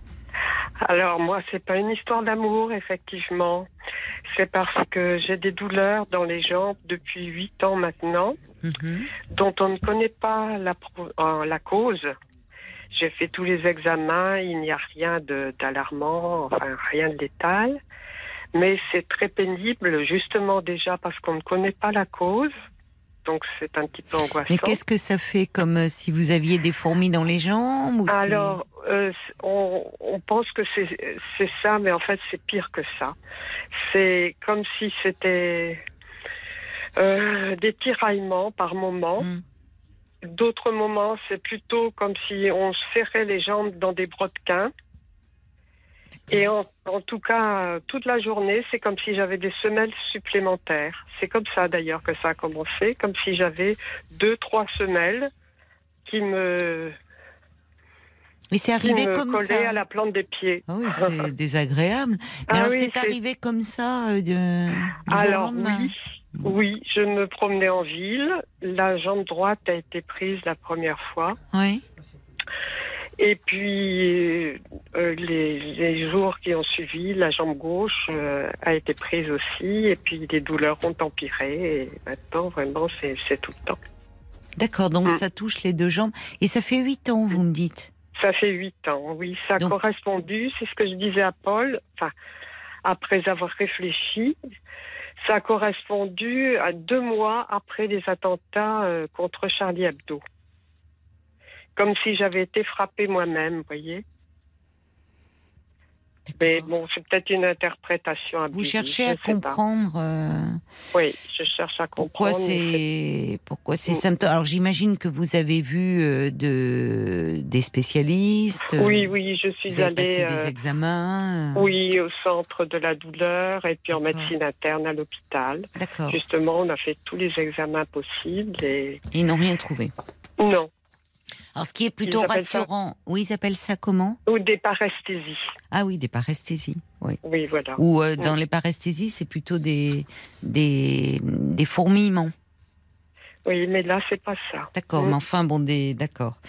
Oui. Euh, alors, c'est vrai que les, les parasthésies, c'est euh, bon, c'est, ça peut se manifester dans les doigts aussi, de la main, les orteils, les jambes. Oui, c'est ce qu'on m'a dit. Oui. Mm. Bon, alors, si c'est s'ils appellent ça, c'est vrai que les causes sont variées, mais le plus souvent bénignes. Hein. Oui, oui. Voilà. Bon. Mm. Mais c'est vrai qu'il faut euh, quand même. Euh, il y a toujours le risque de passer à côté d'une pathologie plus grave parce que mm. ça peut être même euh, hernie, des hernies discales peuvent donner cette sensation d'engourdissement. Donc c'est là où il faut faire des examens, voir ce qu'il en est. Mais si depuis 8 ans, c'est toujours pareil, c'est toujours pareil. Alors c'est ce qui est d'un point de vue médical rassurant. Mm-hmm. Oui, voilà. Que ce n'est pas le premier symptôme de quelque chose qui peut être plus embêtant. Voilà. Non, non. Donc c'est pour ça que vous cherchez sur le plan psy, j'ai l'impression. Voilà, c'est pour ça que je me suis dit, il y a une euh, cause psychologique. Et donc après avoir pensé que ça pouvait être les attentats, je me suis dit que ça se rapportait peut-être à une blessure euh, d'enfance.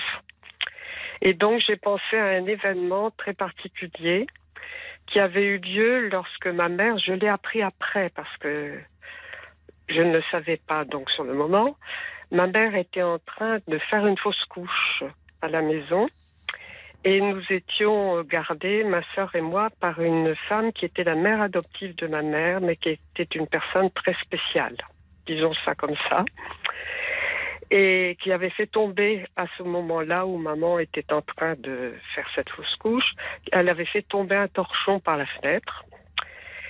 Et elle s'est prise euh, dans une crise, parce qu'elle avait des crises souvent, euh, d'aller chercher ce torchon. Or, euh, on ne pouvait pas ouvrir la porte d'en bas de l'immeuble qui était fermée à clé. Donc elle m'a dit, oh ben Joël, tu vas faire le tour, je vais t'aider, tu vas passer par la barrière qui était derrière la cour. Donc, je vais avec elle, je monte sur la barrière, puis c'était très étroit entre les morceaux pointus de bois de la barrière et puis le, montant en, béton. Il y avait très peu d'espace. J'étais très souple, d'accord, mais enfin, euh, ça c'est limite. Donc elle m'a forcé, forcé, forcé. J'ai réussi à passer pour aller chercher un malheureux torchon. Et après, j'ai pu ouvrir la porte du bas et remonter normalement. Mais enfin, j'ai eu très très mal et j'ai eu très peur surtout. J'ai senti que c'était un truc très bizarre, quoi, qui m'arrivait. C'était quoi ce truc très bizarre qui vous arrivait? Eh ben, comme c'était une femme, euh, bon, après. Qu'est-ce que oui, euh, vous dites très spécial Ça veut dire quoi? Oui, voilà. Je vais essayer d'expliquer au plus simple. Maman avait sa propre mère mais qu'il l'avait eu assez tard, à l'âge de 40 ans. À l'époque, c'était quand même bien tard, et donc elle ne pouvait pas vraiment bien s'en occuper. Et sur le palier d'en face habitait cette femme qui n'avait pas d'enfant et qui a pris ma mère en affection, la trouvant euh, mignonne, etc. Et qui a fini par convaincre la propre mère donc de ma mère à la prendre tout le temps chez elle et à s'en occuper. D'accord une forme de possession, quoi. Et ma mère avait quand même droit de voir sa propre mère. Mais cette femme était euh, très particulière parce que elle vivait avec une autre femme. On a compris après qu'elle devait être ensemble. Mm-hmm. Et donc, euh, bon, c'était, comment dire, assez déjà, comment dire, euh, particulier comme situation. Mais maman a pu, grâce à cette femme, faire des études, etc., chose qu'elle n'aurait pas faite euh, dans sa propre famille, parce que c'était des gens humbles.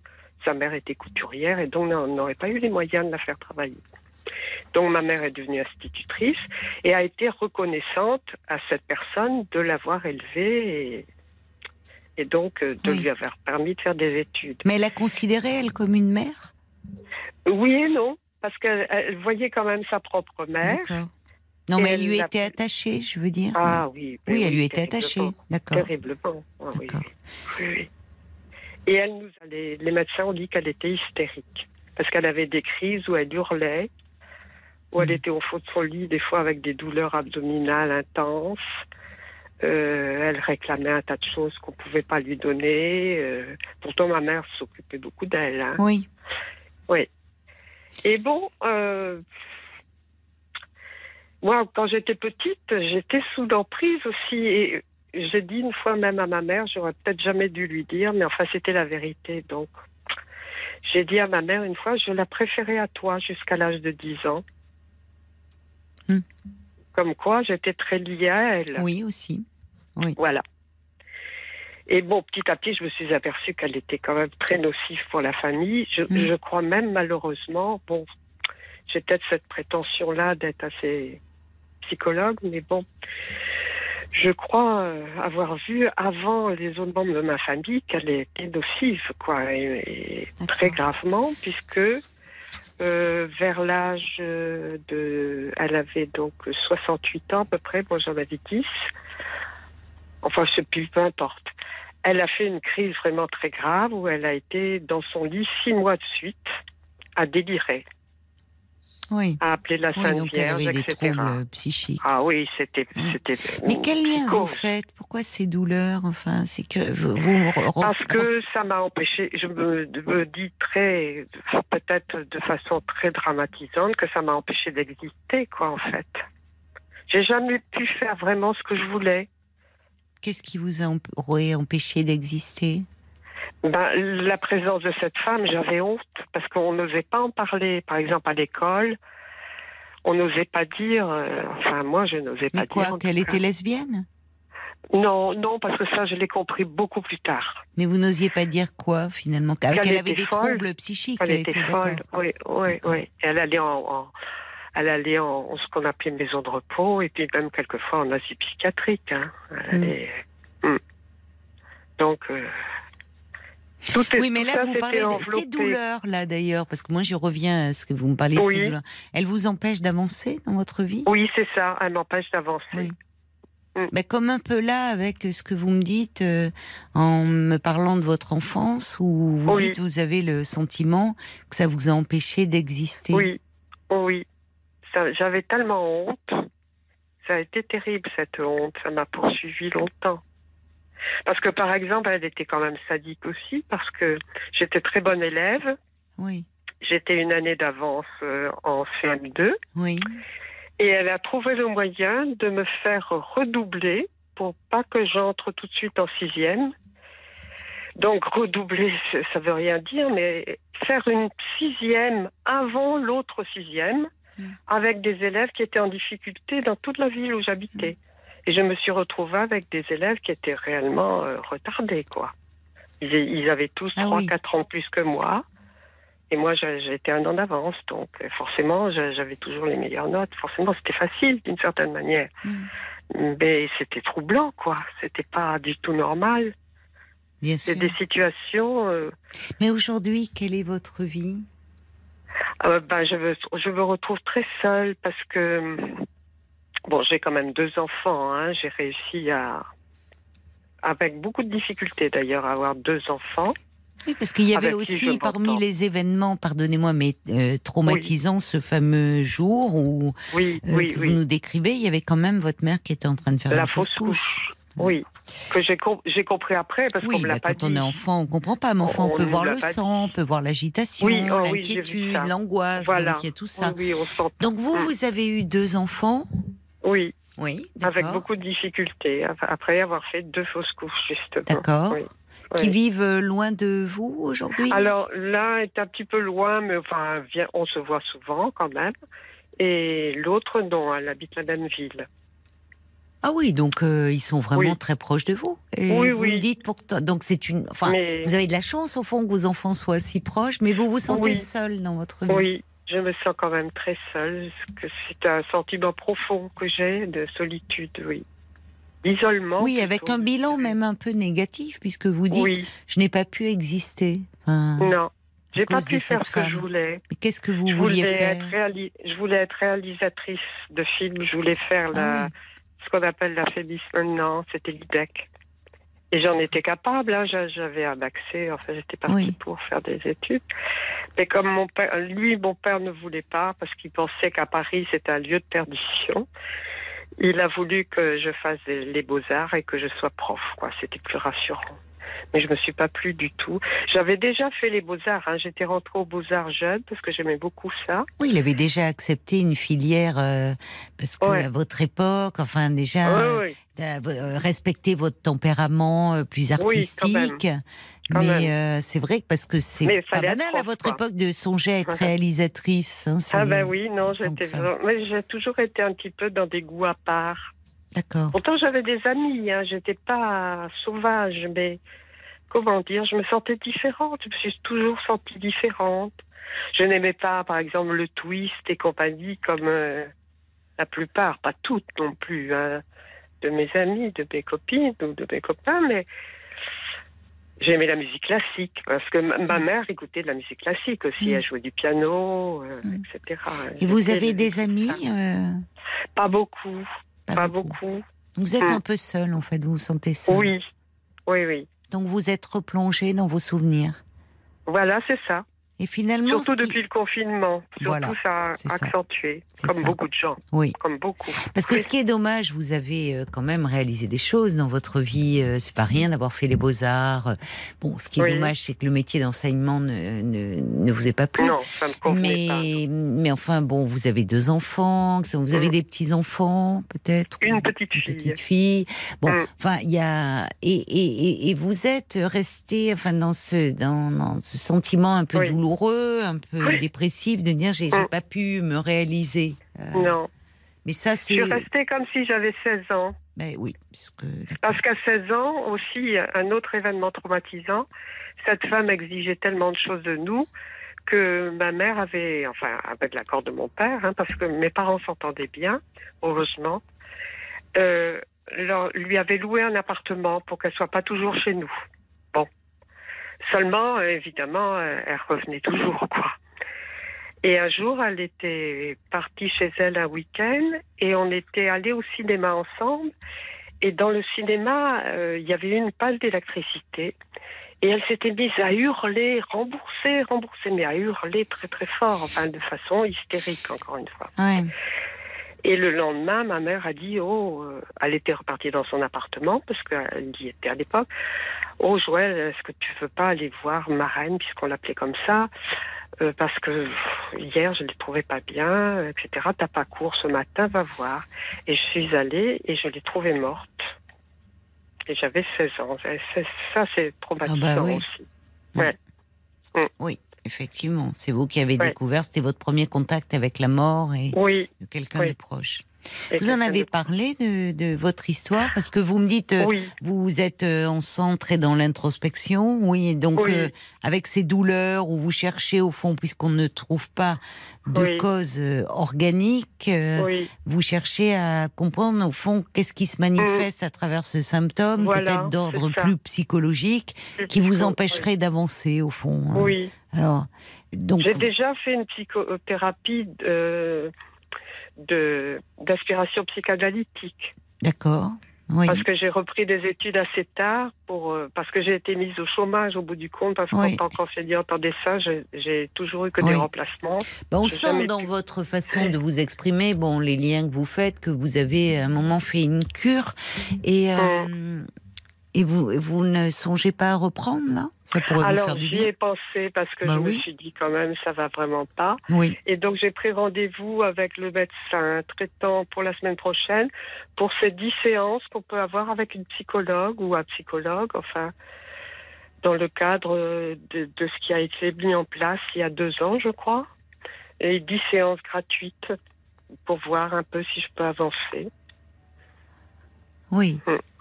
Bah, voyez, pour voir si je peux avancer, justement. Oui, oui, oui. Qu'est-ce qui à nouveau est, bloqué ah. et finalement un peu fixé autour de ce personnage de femme euh, qui. Euh, euh, de cette figure, au fond, oui. Une figure maternelle qui J'ai eu double maman en fait. Quoi. Donc, bah, ça, vous avez bien fait de, de faire euh, cette démarche et après voilà il faut trouver quelqu'un euh, oui parce qu'il faut passer par le médecin traitant c'est ça? Oui pour avoir ça oui. Mais alors je pensais ça ça concerne tout le monde je pensais que c'était plus les étudiants. Alors bah, je suis pas sûre de l'avoir je suis pas sûre, mais bon, je vais voir. Je vais, je vais dire que je, préfère comme ça, quoi. Euh, mais vous pouvez regarder aussi, enfin, autour de. Pourquoi c'est financièrement que ça. financièrement déjà. Et puis je suis allée au CMP aussi à un moment donné. En, plus de la psychothérapie que j'avais faite, j'avais eu une résurgence d'angoisse.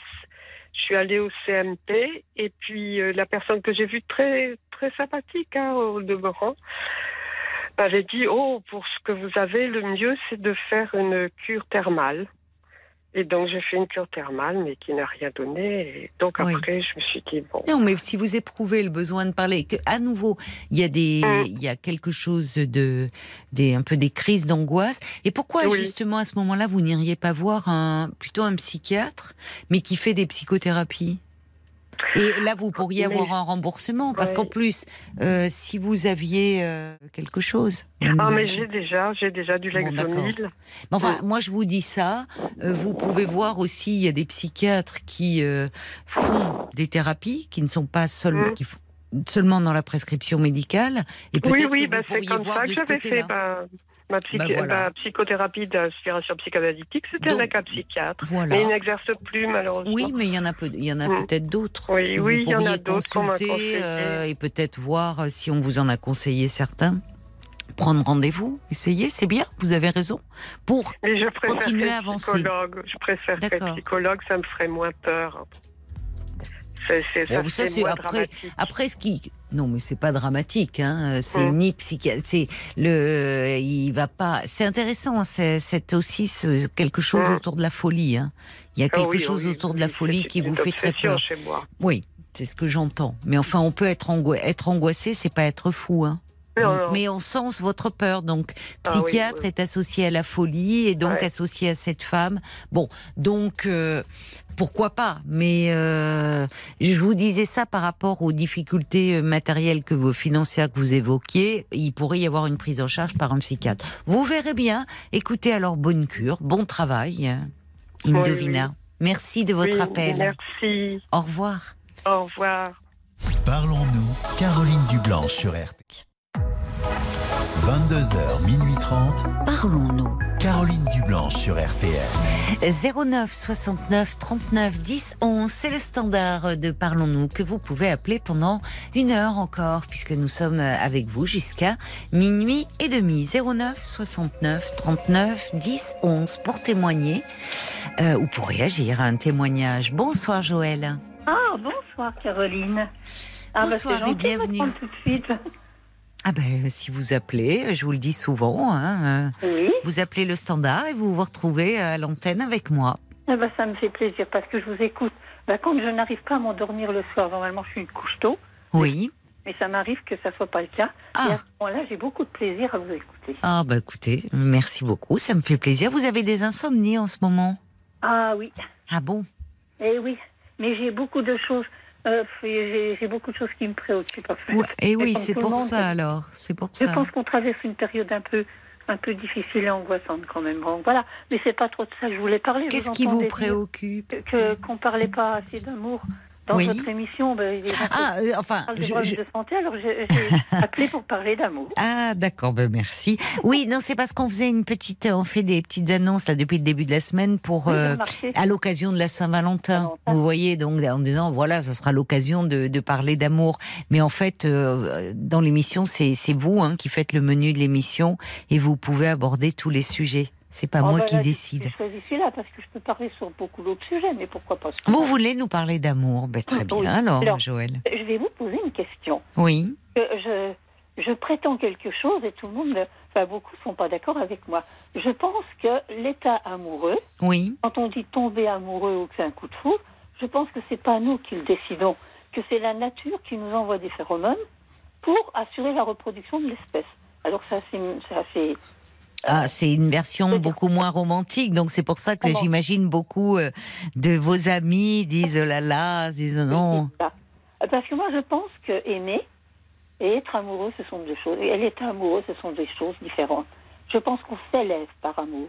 Par contre, on dit bien tomber amoureux. Donc, euh, ah oui, d'accord. Oui, c'est vrai. Oui, oui. Bah, de toute façon, euh, là où je vous rejoins, c'est qu'on ne décide pas grand-chose quand on tombe amoureux. C'est ça. Que quand on aime, là, on décide. Ah, l'amour peut, euh, oui, être une forme d'élévation, oui, de. Bah, je pense. Oui, de l'esprit, c'est différent. Oui, je suis d'accord avec vous. Et c'est vrai qu'il y a une part, on aime moins euh, en parler, mais les biologistes, euh, enfin bah, les, scientifiques nous le disent. Il y a une question. Vous êtes de formation biologiste? Ben oui, je suis assez scientifique et du coup. Bah, eh ben oui, donc. De euh, biologie, géologie. Donc c'est vrai non, mais on est aussi, nous sommes aussi des mammifères et c'est vrai qu'il y a quelque chose derrière cela, enfin qui nous pousse.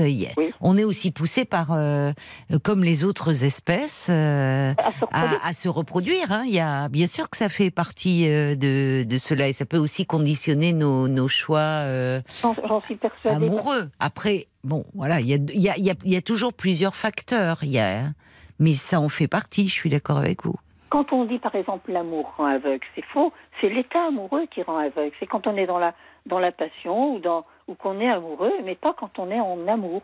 Pour moi, quand on est en amour, on n'est pas aveugle. On est clairaudient, clairsentient. Au contraire, ça développe tous les potentiels. Euh, l'état amoureux, il est transitoire en fait. Eh ben, c'est pour ça qu'on dit que ça dure trois ans. Alors essayé de comprendre pourquoi, mais la nature, quand, quand, quand une espèce existe, sinon elle disparaît, elle ne réussit pas à se reproduire. Oui, oui. Donc la nature, elle pousse l'espèce à se reproduire. Oui, oui, bien sûr. Et, pourquoi trois ans? Ben, Pour l'être humain, hein, le temps de la conception, le, le, temps, les neuf mois de grossesse, le temps que le petit soit hmm. capable d'avoir des dents et, et de cavaler, eh ben, ça fait trois ans. Hein. Après, les tons d'hormones va diminuer progressivement. Et c'est là que les gens vont se dire mais, mais pourquoi je suis avec cette personne-là? Pourquoi j'ai fait un enfant avec cette personne-là? Euh, au début, vous voyez que les qualités, puis après, vous voyez plus que les défauts. Hmm. Mais c'est parce que c'est la chimie qui baigne notre corps, c'est pas nous. Oui, alors euh, là où, euh, enfin, la chimie, bien sûr, il y a, y, a, y a nos, nos, nos hormones, les phéromones, d'accord, mais on ne peut pas non plus nous réduire à cela.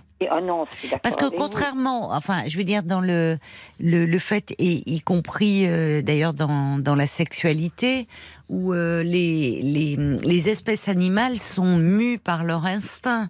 Et bien sûr, cet instinct de, de euh, reproduction.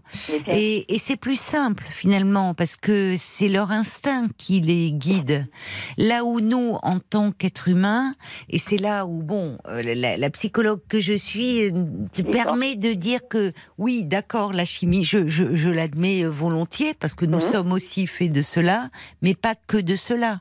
Nous avons avons aussi un inconscient euh, qui aussi euh, dirige, enfin dicte nos choix. Oui. Et une histoire. Euh, une réflexion ou des aspirations comme le taoïsme, le tantrisme ou, le, polyamour ou les Si vous voulez, on a, on réfléchit quand même pour faire des choix. On ne se laisse pas uniquement guider par la nature et par notre instinct, c'est sûr. Oui, et alors on réfléchit et là aussi on, on croit faire des choix que l'on a bien décidés, analysés, et puis parfois on fait des choix qui sont surtout dictés par notre inconscient, par tout ce qui nous habite malgré nous. Donc eh voilà, donc euh, c'est un. C'est compliqué. Je dis que. C'est pour ça que c'est compliqué. C'est pour ça que bah il n'y a pas de mode d'emploi justement et que il euh, n'y a pas chez les chez les espèces euh, animales oui il y a la, la, reproduction et après chez certains il euh, y a le père dans beaucoup d'espèces n'est pas présent mais, mais c'est très variable d'une espèce à l'autre. C'est très variable. Il y a des espèces ou même des espèces de singes, c'est le père qui s'occupe des petits. Et pas que, quand on voit les hippocampes, quand on voit. Bon. Euh... Et moi, j'ai été frappée par le comportement, par exemple, de. J'ai eu un chien. Hein, qui était bon, un, pauvre chien qui était qui était dans un mouroir en fait. Hein. Il avait sept mois, mais il est il était d'une ah, franchement c'était un ange. Et il m'a donné des leçons, moi, moi qui étais prof qui donnait des leçons aux autres. Lui, il m'a donné des leçons de vie. Et je lui disais, mais c'est toi qui as raison, mais moi je me plante. Et franchement, j'ai admiré, euh, j'admire le comportement de certains animaux. Ah, mais moi aussi. Je, trouve qu'on a. Et, on découvre euh, aujourd'hui de plus en plus euh, euh, leurs compétences. Enfin, leur, leur, capacité d'adaptation à l'environnement dans lequel ils évoluent. Pas d'âme ou pas de sentiment. Mais, mais c'est pas vrai. Hein. Il y a des espèces qui sont peut-être moins évoluées. Oui, forcément, ça dépend. Bah, il y a ah. des espèces, enfin beaucoup, on découvre de plus en plus qu'il y a euh, de, de la solidarité, des alliances, même interespèces. Euh, enfin, donc euh, on, on, était très ignorants en fait sur on les réduisait à l'état de bêtes d'ailleurs. C'est ça, on disait les bêtes. C'est même pas de l'ignorance, je crois que c'est de la prétention. L'homme, l'être humain se pense supérieur aux autres espèces. Et moi, je crois que c'est pas le cas. il pourrait l'être, mais, mais du coup, il, il s'abîme en pensant ça. Ben, il se euh, considère, enfin, comme l'espèce censée être la plus évoluée, mais quand on voit certains de nos comportements, euh, on ne se comporte pas toujours comme une espèce très évoluée. Euh, enfin, et notamment au regard euh, aussi, enfin, de la façon dont les rapports entre êtres humains et aussi la façon dont on traite les animaux. D'ailleurs, eh ben si on était censé être si évolué que ça, on devrait pouvoir les les considérer avec davantage de respect. Les respecter, les, les respecter. Moi, j'estime que l'amour, c'est vraiment le plus noble des sentiments. Oui, donc c'est l'amour, ça va bien au-delà de l'amour euh, que l'on entend. Ah oui. il y a une conception, mais vous avez raison d'ailleurs, parce que l'amour, on le situe euh, de façon assez réducteur, l'amour euh, dans le couple, entre un homme et une femme, ou entre, deux, hommes, deux femmes, ou entre. Mais l'amour, on peut ne pas être en couple ou ne pas être dans le sentiment amoureux, et, en même temps être dans l'amour pour plein d'autres choses, de l'amour de la vie, de l'amour de plein de choses. De l'amour de, de tous les êtres vivant et de, respecter la vie et d'être dans l'empathie. Ça, c'est aussi un, quelque chose qui m'a préoccupée parce que je pense que l'amour va avec l'empathie. Et quand euh, il y a des espèces aussi, des, des empathies interespèces. Une fois, il y avait un, petit garçon qui était tombé dans, dans une fosse où il y avait euh, des gorilles. Ben, il y a un, gorille, un doigt argenté. Il a été chercher. Ils, allaient abattre le doigt argenté, alors qu'au contraire, il a protégé le petit garçon. Hein. Oui, ça avait été, oui, oui, le, oui, oui, je, je me souviens, oui, je l'avais vu. oui, oui. Ça, euh, mais, mais oui, mais ils sont tellement proches de nous en fait, et, ah et par leur réaction, euh, parfois, j'allais dire bien plus, bien bien plus sensible que certains d'entre nous. Oui, oui, je me souviens, ce petit garçon, tout le monde était évidemment en premier lieu les parents, mais enfin tous ceux qui avaient vu, il était d'ailleurs inconscient, il était tombé dans cette fosse. Et, oui, ben, bien sûr, ils étaient prêts, ils avaient peur que qu'il s'en prenne à lui et lui fasse mal. Et en fait, ce dos argenté, ce mal, avait pris très délicatement ce petit garçon ah et l'avait présenté euh, aux soigneurs. Oui, oui. Mais, mais, les gorilles sont en plus. Alors moi, me, me branchez pas sur les grands singes parce que ah j'aurais aimé euh, être euh, primatologue. Voyez. Ah, vous aurez pu. oui. Euh, j'aurais, oui, oui, parce que je, ah je trouve que hum, c'était une honte d'ailleurs quand on les voyait. Moi, j'avais été traumatisée. Une fois, j'étais enfant. Mon père m'avait dit j'aurais jamais dû t'amener là au jardin des plantes. vous aviez quel âge à ce moment-là? Oh, j'avais, pas très grande. Hein, je devais avoir 7 ans. Ah, et j'avais vu un gorille donc dans les cages. Enfin, c'est terrible de, enfin, ces cages les barreaux, seul en fait. de la peine en fait. Alors que ce sont des êtres sociaux. Ben non seulement ça fait de la peine, mais en fait, moi j'avais vu, il, se, il avait le, en fait, il y avait du sang qui coulait parce qu'il s'était, il rongé le, le pouce. Oh. Et il se rongeait et, en fait, oh mon père bah voyant ça, je dis mais qu'est-ce qu'il a? Il me dit oui, il est malade. Il m'avait vite enlevé de là, mais mais en fait j'ai appris après en grandissant parce que cette image m'était restée. Mais, bah, il se il s'automutilait en fait. Mais c'est ça. Il s'automutilait. Et quand vous voyez les expériences qu'ils ont fait de prendre des bébés singes, de les couper de tout, de, leur mère, de leur bander les yeux. Et c'est des tortures épouvantables qu'on fait subir aux animaux pour vous, je sais pas pourquoi. Et d'ailleurs, vous savez, dans les études de psychologie, on étudie, il y a, il y a, il y a une, enfin une partie, on avait une discipline qui s'appelait l'éthologie, l'étude du comportement animal. Et quand on parlait du lien d'attachement, euh, on l'étudiait euh, chez les grands singes, entre ah bah la mère et le bébé, parce qu'il faut plusieurs années. Effectivement, il y avait cette expérience qu'ils avaient fait avec des petits singes où ils mettaient une mère euh, euh grillagée euh, une mer grillagée. Enfin, c'était une mer en, grillage, mais il y avait du, ou c'était juste une silhouette, mais avec un grillage, mais il y avait un biberon dedans euh, de de, de, de lait, enfin, et à côté une silhouette avec, euh, ils étaient séparés de leur mère évidemment, où il y avait, elle était pareille en grillage, mais alors on l'avait entourée d'une couverture de quelque chose de très doux qui pouvait faire évoquer un peu l'âge, mais là sans biberon ben, les petits en fait étaient accrochés à cette pseudo-mère en, grillage, mais avec euh, voilà, ça leur rappelait leur mère. Eh oui, mais quand, quand ils ont fait des expériences, là c'était aussi dans le passé, avec des enfants, c'était un roi, je sais plus lequel, qui voulait savoir le langage primordial de l'humanité. Donc, euh, donc c'était des, des nurses muettes ah, c'était c'était terrible. Oui, oui, ça a été fait. Euh, euh, alors, je ne sais plus dans quel pays euh, de l'Est, mais ça remonte à très très longtemps. Ah, faudrait, ça, c'est mes souvenirs de fac, c'est que ça commence à être un peu loin. Oui, elle était. Aujourd'hui, heureusement, on ne pourrait plus faire cela. Oh. Où en fait, elle devait s'occuper. C'était quelqu'un pour voir justement autour du langage si un enfant pouvait parler, si on, il n'avait jamais entendu parler c'est-à-dire ah. euh, s'il ne connaît, est-ce que le langage pouvait lui venir spontanément Donc les nurses, les nourrices avaient pour mission, enfin avaient pour ordre de s'occuper de nouveau-nés. Alors elles, ils avaient tous les soins, la nourriture, les langer, les coucher, mais aucune parole euh, n'était euh, prononcée, aucun mot, rien. Et en fait, bah, ils sont, la plupart sont morts.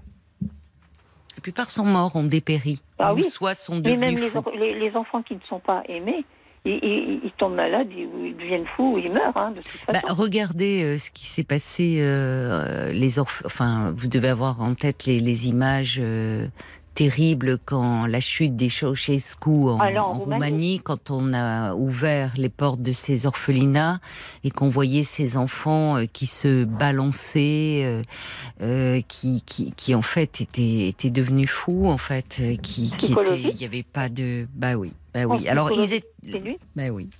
Alors il y aurait beaucoup à dire, mais bon, on va pas développer. Merci en tout cas de, de cet échange. Vous étiez prof de quoi? On était bah, de biologie, géologie. Ah, de eh biologie, géologie. D'accord, d'accord. Oui, oui. Je pense que c'est peut-être mon problème, c'est que je réfléchis plus que d'être dans l'impulsion, dans le vécu. Ah oui. Je ne me eh laisse pas aller à une émotion ah, ça, sans, sans essayer de comprendre les causes, les conséquences et tout. Oui. Euh, c'est pénible d'être comme je suis. Oui, je comprends. Oui, ça doit être un peu fatigant par moment. Oui. Vous avez du mal à vous laisser euh, aller à vos émotions. Peut-être c'est pour cela que vous étiez, vous êtes dans le contrôle, que vous avez suivi cette formation. Euh, non, que vous êtes devenu prof. La formation, je l'ai pas faite pour ça. Je, je, voulais être vétérinaire parce que justement, j'avais remarqué. Mais moi, quand, quand, je suis née, j'ai eu des problèmes. J'avais une mère qui m'a torturée quand j'avais deux ans et demi, trois ans elle, alternait des périodes d'affection puis des périodes où, je souffrais. Et mon père allant au travail et ma sœurine à l'école, eh ben j'étais, j'étais, j'observais ma mère, si vous voulez, à cet âge-là, pour, pour savoir à quel moment j'allais devoir me protéger, me renforcer, et voilà. Ah oui, mais donc euh, oui, c'était là que vous, vous étiez dans un état comme les enfants maltraités, enfin ah, d'hypervigilance en fait, pour pouvoir essayer de d'anticiper euh, le, danger. Oui, mais alors ça, ça explique que au fond, euh, parfois justement, euh, certains enfants se, se, raccrochent à euh, donner du sens, essayer de comprendre, et donc on intellectualise et dans le, cérébral prend le pas. Ben oui, parce que c'est pour essayer d'accepter l'inacceptable, en fait. Oui, et puis c'est une façon aussi. protectrice et qu'elle ne l'est pas. C'est pas vivable. Mais en tout cas, c'est une façon aussi de se couper de ses émotions pour s'anesthésier et, pas, et moins souffrir. Mais ça, c'est toujours possible, Joël, de, enfin, peut-être de, d'en parler. on sent que vous avez besoin de parler. Il est bah peut-être possible. Il est peut-être possible de faire un travail sur vous. Vous savez, il n'y a pas d'âge pour. Ne euh, que ça, en fait. Non, mais un travail pas seul. Hein. Comment ça vous faites que ça? Non, mais de, de faire un travail sur moi. Après, je ne le fais peut-être pas, je prends peut-être pas toujours les bons outils, je le fais Mais comment, comment vous le faites, ce travay ben, Je, je l'ai fait en, voyant des, des, des, psychologues, psychanalystes, psychiatres, euh, euh, en consultant. hypnose, mais je, touche à tout pour essayer de. Oui, c'est peut-être ça le problème. Je comprends en même temps. Euh, je comprends en même temps euh, quand on, on essaye d'aller mieux. Euh, et, aujourd'hui, dans, la, dans le domaine du, du soin, il y a beaucoup de touche à tout comme vous, de personnes qui, ça part d'un désir légitime de se soigner, d'aller mieux, d'essayer de de, de, de sortir d'une difficulté. Mais finalement, toucher à tout, c'est aussi se disperser et, ne pas aller au bout des choses. Parfois, ce qui compte, c'est une rencontre. Le développer, mais le problème, c'est que je ne sais pas si c'est le. Voilà, le, choix, j'ai du mal, je suis toujours dans le doute. Je mm. dis pourquoi je prendrais ce chemin-là plutôt que celui-là? Mm. Pourquoi c'est celui-là plutôt que celui-là? Donc, je, je tâtonne. C'est ça. Ce qui est une façon de pas, au fond, investir complètement les choses. C'est aussi une rencontre hein, qui peut faire la différence avec un thérapeute et dans le lien qui s'instaure, qui, au-delà de la formation et de ce qui est proposé, au fond, euh, euh, est thérapeutique. il faut, que vous, il faut que vous trouviez, voilà, c'est ça, quelqu'un qui vous ait un peu arrêté. Ben, bonne chance alors dans votre quête et en tout cas merci euh, pour cet échange ce soir. Eh ben, écoutez, je vous remercie pour votre écoute et votre ouverture. Merci beaucoup euh, Joël. Bonne soirée, au revoir. Jusqu'à minuit 30. Caroline Dublanche sur RTL. Scène Françoise Hardy, Jacques Dutronc, puisque vous partez en voyage. Jusqu'à minuit 30. Parlons-nous. Caroline Dublanche sur RTL. Ça c'est Marc, il est déjà parti et il a déjà pris le train. Hein, pour tout vous dire, il est, il est, déjà en partance là. Ça y est, il va faire un petit week-end dans le sud. Il est déjà la tête, euh, la tête dans les nuages, notre Marc. Oui, alors merci. Euh, c'est Ruben qui dit, euh, vous parlez de l'expérience de Frédéric II. Oui, alors expérience, ça. Je, je, regardais pendant cette cette chanson. C'est ça s'est fait cette expérience abominable au XIIIe siècle. En fait, il voulait savoir quelle, comment les langues nous venaient. Enfin, quelle était l'origine des langues. Donc euh, les, nourrices euh, de l'époque étaient devaient s'occuper des enfants, mais sans euh, qu'il n'y ait aucun mot prononcé. Alors c'est vrai qu'on n'était pas sur place, mais c'est quand même arrivé jusqu'à nous cette expérience. Et il semblerait que tous les bébés soient morts. Et ça montre que ben, avant d'être, nous sommes des êtres de langage et que le petit enfant, bien avant d'avoir la parole, même déjà quand il est dans le ventre de sa mère, il est baigné euh, par les mots, par euh, le langage, et évidemment quand il vient au monde. Il faut jamais oublier ça, que nous sommes euh, des êtres de parole et que les mots peuvent réparer et soigner. Et que parfois on a on en parlait dans des certains symptômes qui se manifestent. On a besoin de mots avant tout de mots MOTS on va maintenant accueillir Dominique. Bonsoir Dominique Bonsoir Caroline. Bonsoir et bienvenue. Merci. Écoutez, bah oui, euh, je vous appelle parce que j'ai un gros souci avec ma fille en fait, hein, qui me déteste. Hein. Euh, plus ça va, plus c'est de la haine. C'est ah bon? Ça me rend malade en fait d'avoir une fille qui me déteste autant. Alors que bon, on a été très proches hein, pendant des années. Enfin bon, pendant ces premières années en fait jusqu'à la fin de son adolescence, on va dire. Jusqu'à la fin de son adolescence, vous voulez dire Oui. Mais elle a quel âge aujourd'hui, votre oh ben Maintenant, elle a 45 ans. Elle a 45 euh, ans, d'accord. Et puis, puis ça, ça, ça s'est empiré au fil des années, en fait. Ah bon? C'est incroyable. C'est... Et là, ben, j'ai, euh, ben, il a fallu que je la recontacte, en fait. Bon. c'est ça. À chaque fois, ça se termine. Euh, je vois pas la chose venir et puis elle pète un câble et, et vraiment, vraiment. Est vraiment méchante. Hein. Euh, en parole, elle, est agressive Très, très agressive. Et puis elle m'a même tapé dessus, quoi. Donc. Euh, ah bon, c'est allé jusque-là ah Mais euh, ah récemment, là, quand elle est. Enfin, bah, depuis... Non, parce que j'ai coupé les. Bah, disons que je l'ai bloqué plusieurs fois. Hein. On a été plusieurs. plusieurs... Là, à chaque fois, j'essaye de renouer avec elle, en fait. Parce que moi, je suis quelqu'un de très calme à la base. Donc. Je sais pas, je vois pas, je vois pas la chose venir. Mais alors attendez, euh. parce que pour qu'on situe un peu, euh, donc euh, votre fille aujourd'hui a 45 ans. Enfin, ça interroge si elle est toujours dans cette dans ah cette agressivité au point de vous taper dessus. Elle est bah, peut-être a-t-elle développé des troubles psychiques aussi. Enfin, bah, je pense que je pense que ça c'est pas bon c'est toujours, euh, c'est toujours délicat en fait de poser aussi. Euh... Ah bah c'est, oui, non, mais je vous pose, moi, enfin, euh, j'imagine, vous, vous êtes la mère, vous n'êtes pas. Oui, oui, bah, je suis sa maman. Mais est-ce qu'elle, est qu'elle a, beaucoup souffert Elle a beaucoup souffert. C'est-à-dire que moi, je suis divorcée, hein, donc j'ai, j'avais un ex-mari qui, qui était violent. Euh, bon, quand, quand on est parti, enfin moi j'ai trois, j'ai trois enfants, donc j'ai. Euh, D'accord.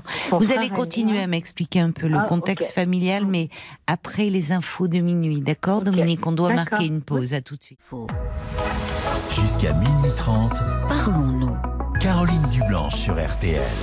La nuit euh, continue euh, sur RTL pendant une demi-heure encore. Vous avez carte blanche euh, au standard de Parlons-nous 09 69 39 10 11. Mais tout de suite, nous retrouvons Dominique.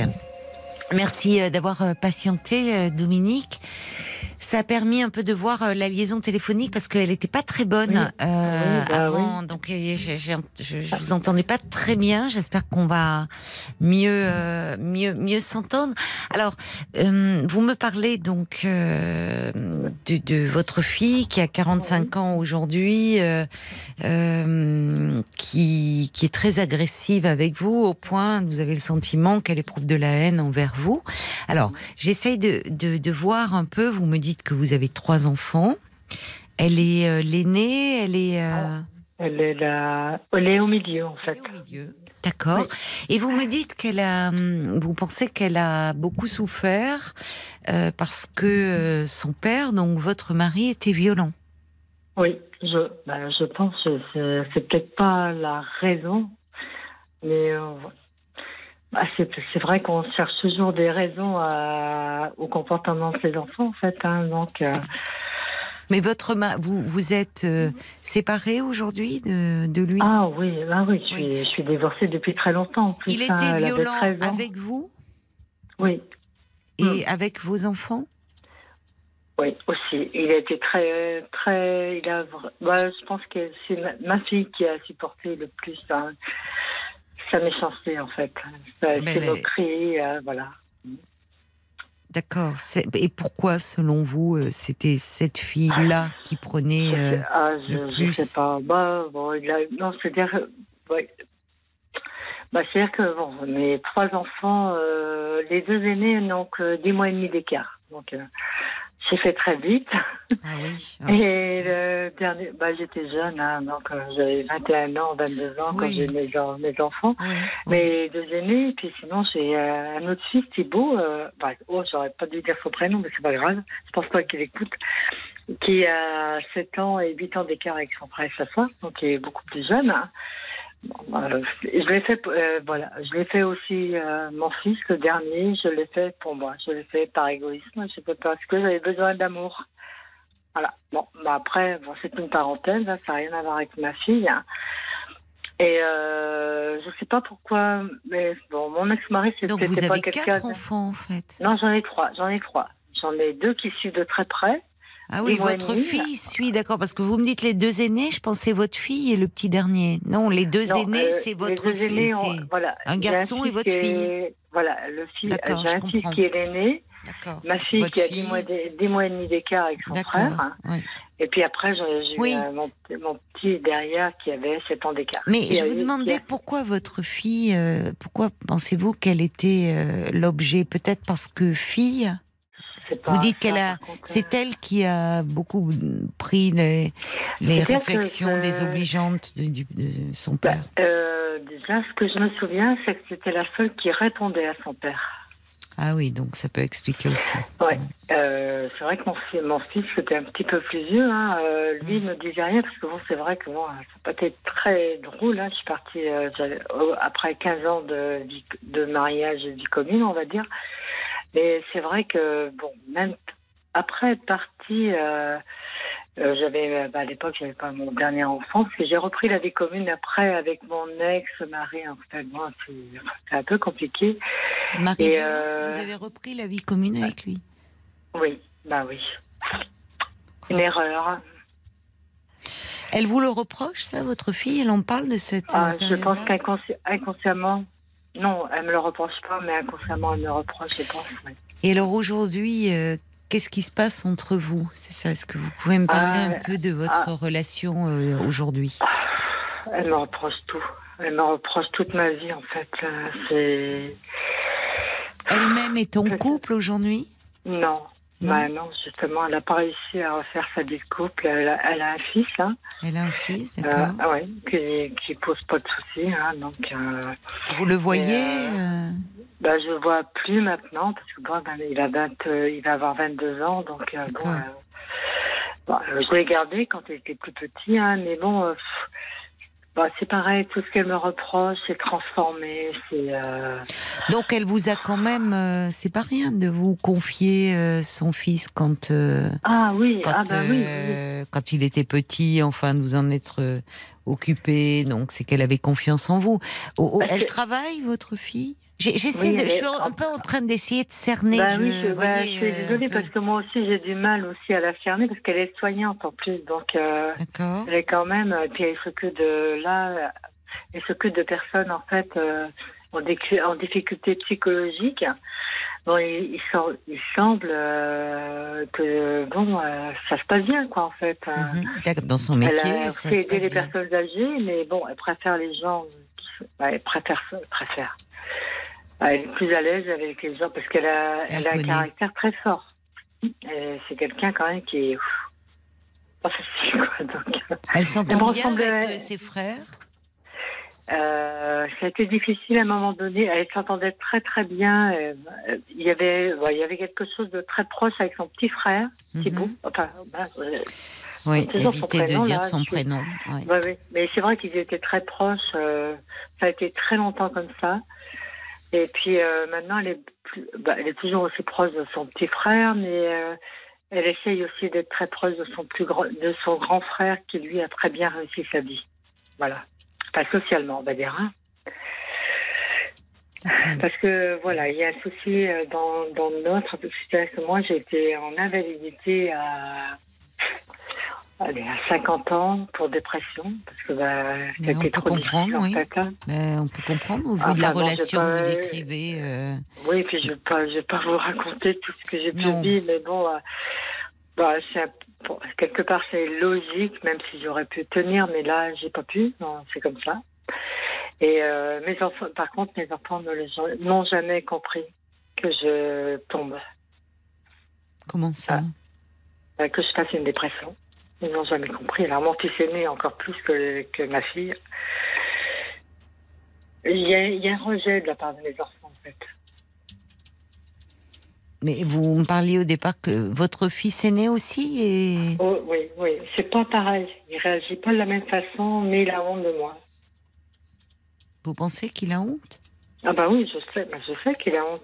Mais honte de quoi honte parce que j'ai fait une dépression, parce que j'ai perdu mon travail. Mais c'est absurde alors, c'est qui, enfin, c'est qui connaît pas, euh, ou enfin c'est quelqu'un qui, justement bah, la vie psychique, qui... il ne connaît pas. Alors il est peut-être brillant, il a réussi socialement, mais enfin, il, ne, euh, il ne, il ne connaît, il ne sait pas ce qu'est la vie psychique. Bon. Non, ben non, je sais pas. Il y a des personnes comme ça où ça leur fait trop peur.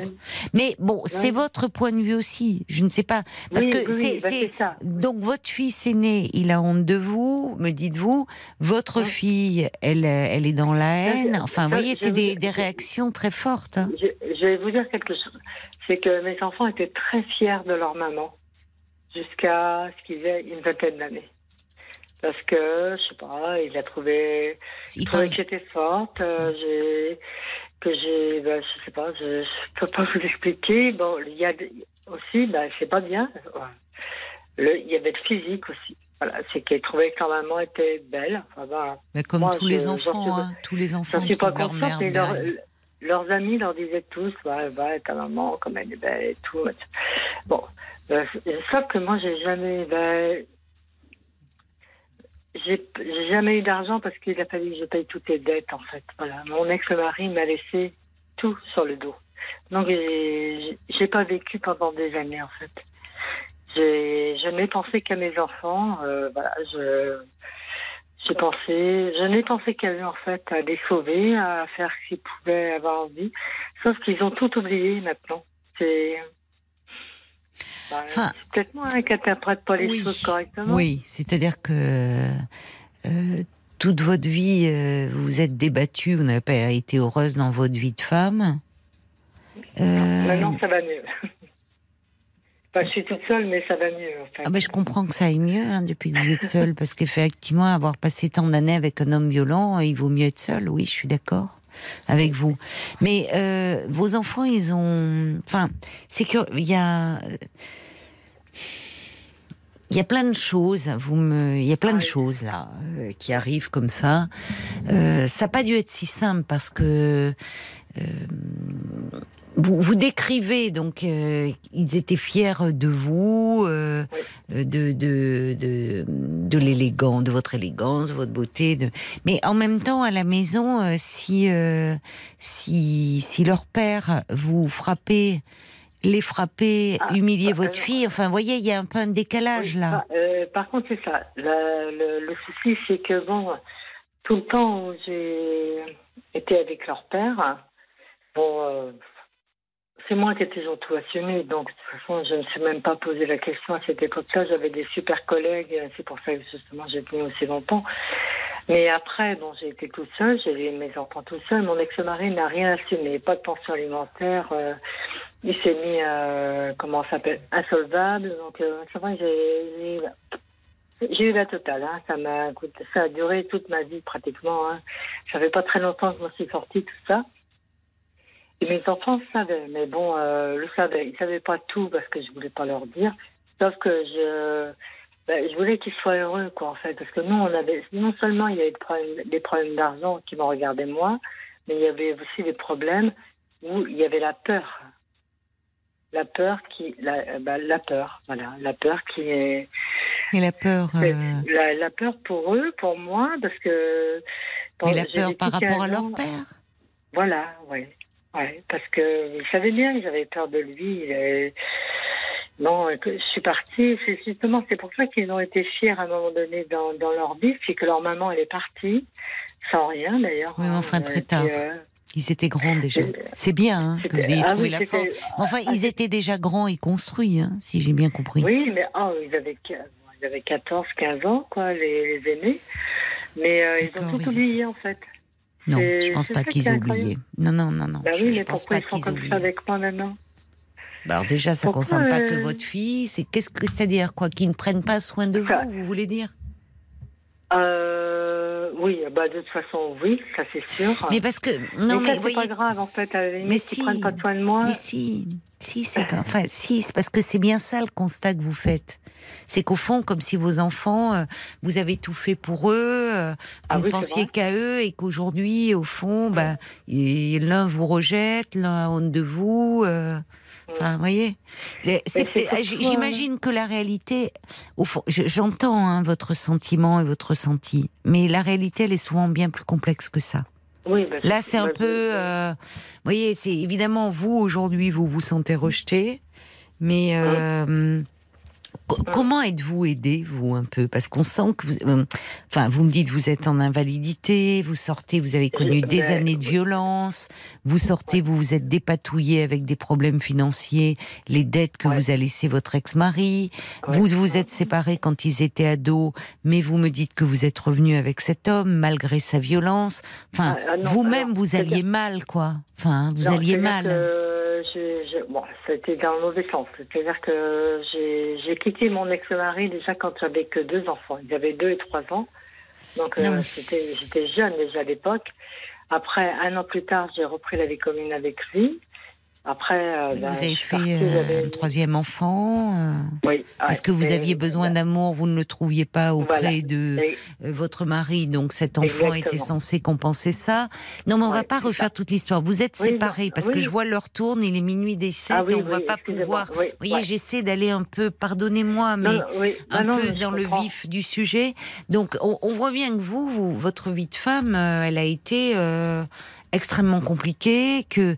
à la fois vous vous, vous, n'étiez pas heureuse dans cette vie de couple, mais vous ah avez eu beaucoup de mal à le quitter. Euh, vous vous êtes séparés, vous êtes revenus vers lui. Vos enfants, ils ont vécu tout ça avec vous hein? Bah, les deux aînés, parce que le dernier euh, n'a pas connu Alors, est-ce qu'il est plus proche de vous, le dernier? Oui, oui. On sent d'ailleurs, hein, quand vous en parlez, c'est votre dernier. Euh, eh ben, vous l'avez fait pour vous. Enfin, vous voyez, enfin, il y, a quelque chose. Mais ben oui, mais déjà rien que dans cela, c'était là que vous étiez une femme très malheureuse dans votre couple. Euh, ce, ce, petit dernier est censé venir ah. euh, réparer, combler votre besoin d'amour, tout ce que vous aviez vécu. Ah, bon, donc vous l'avez super investi. Pour des aînés eux ont pu se sentir à un moment un peu délaissés finalement, même s'ils étaient plus grands, un peu bon. Oui, peut-être. c'est vrai. Il y a mm. pu y avoir le fait qu'à un moment, cet enfant, c'était un peu celui qui allait vous sauver euh, de toutes vos souffrances, là où eux, eux-mêmes étaient en souffrance et en difficulté. C'est peut-être aussi tout ça. J'ai tellement aimé mes, deux grands aussi. Oui, je n'en doute pas. Euh, je n'en doute pas. Euh, vos enfants, c'est-à-dire ce qui est euh, ce que vous ce que vous vivez difficilement aujourd'hui, c'est que au, fond vous teniez dans cette relation de couple, mais dites-vous pour vos enfants. Oui, c'est vrai. Et que mm. comme si au fond il y avait eu un sacrifice de votre part et qu'aujourd'hui, bah, au fond, euh, vos enfants, en tout cas vos aînés, ne sont pas proches de vous.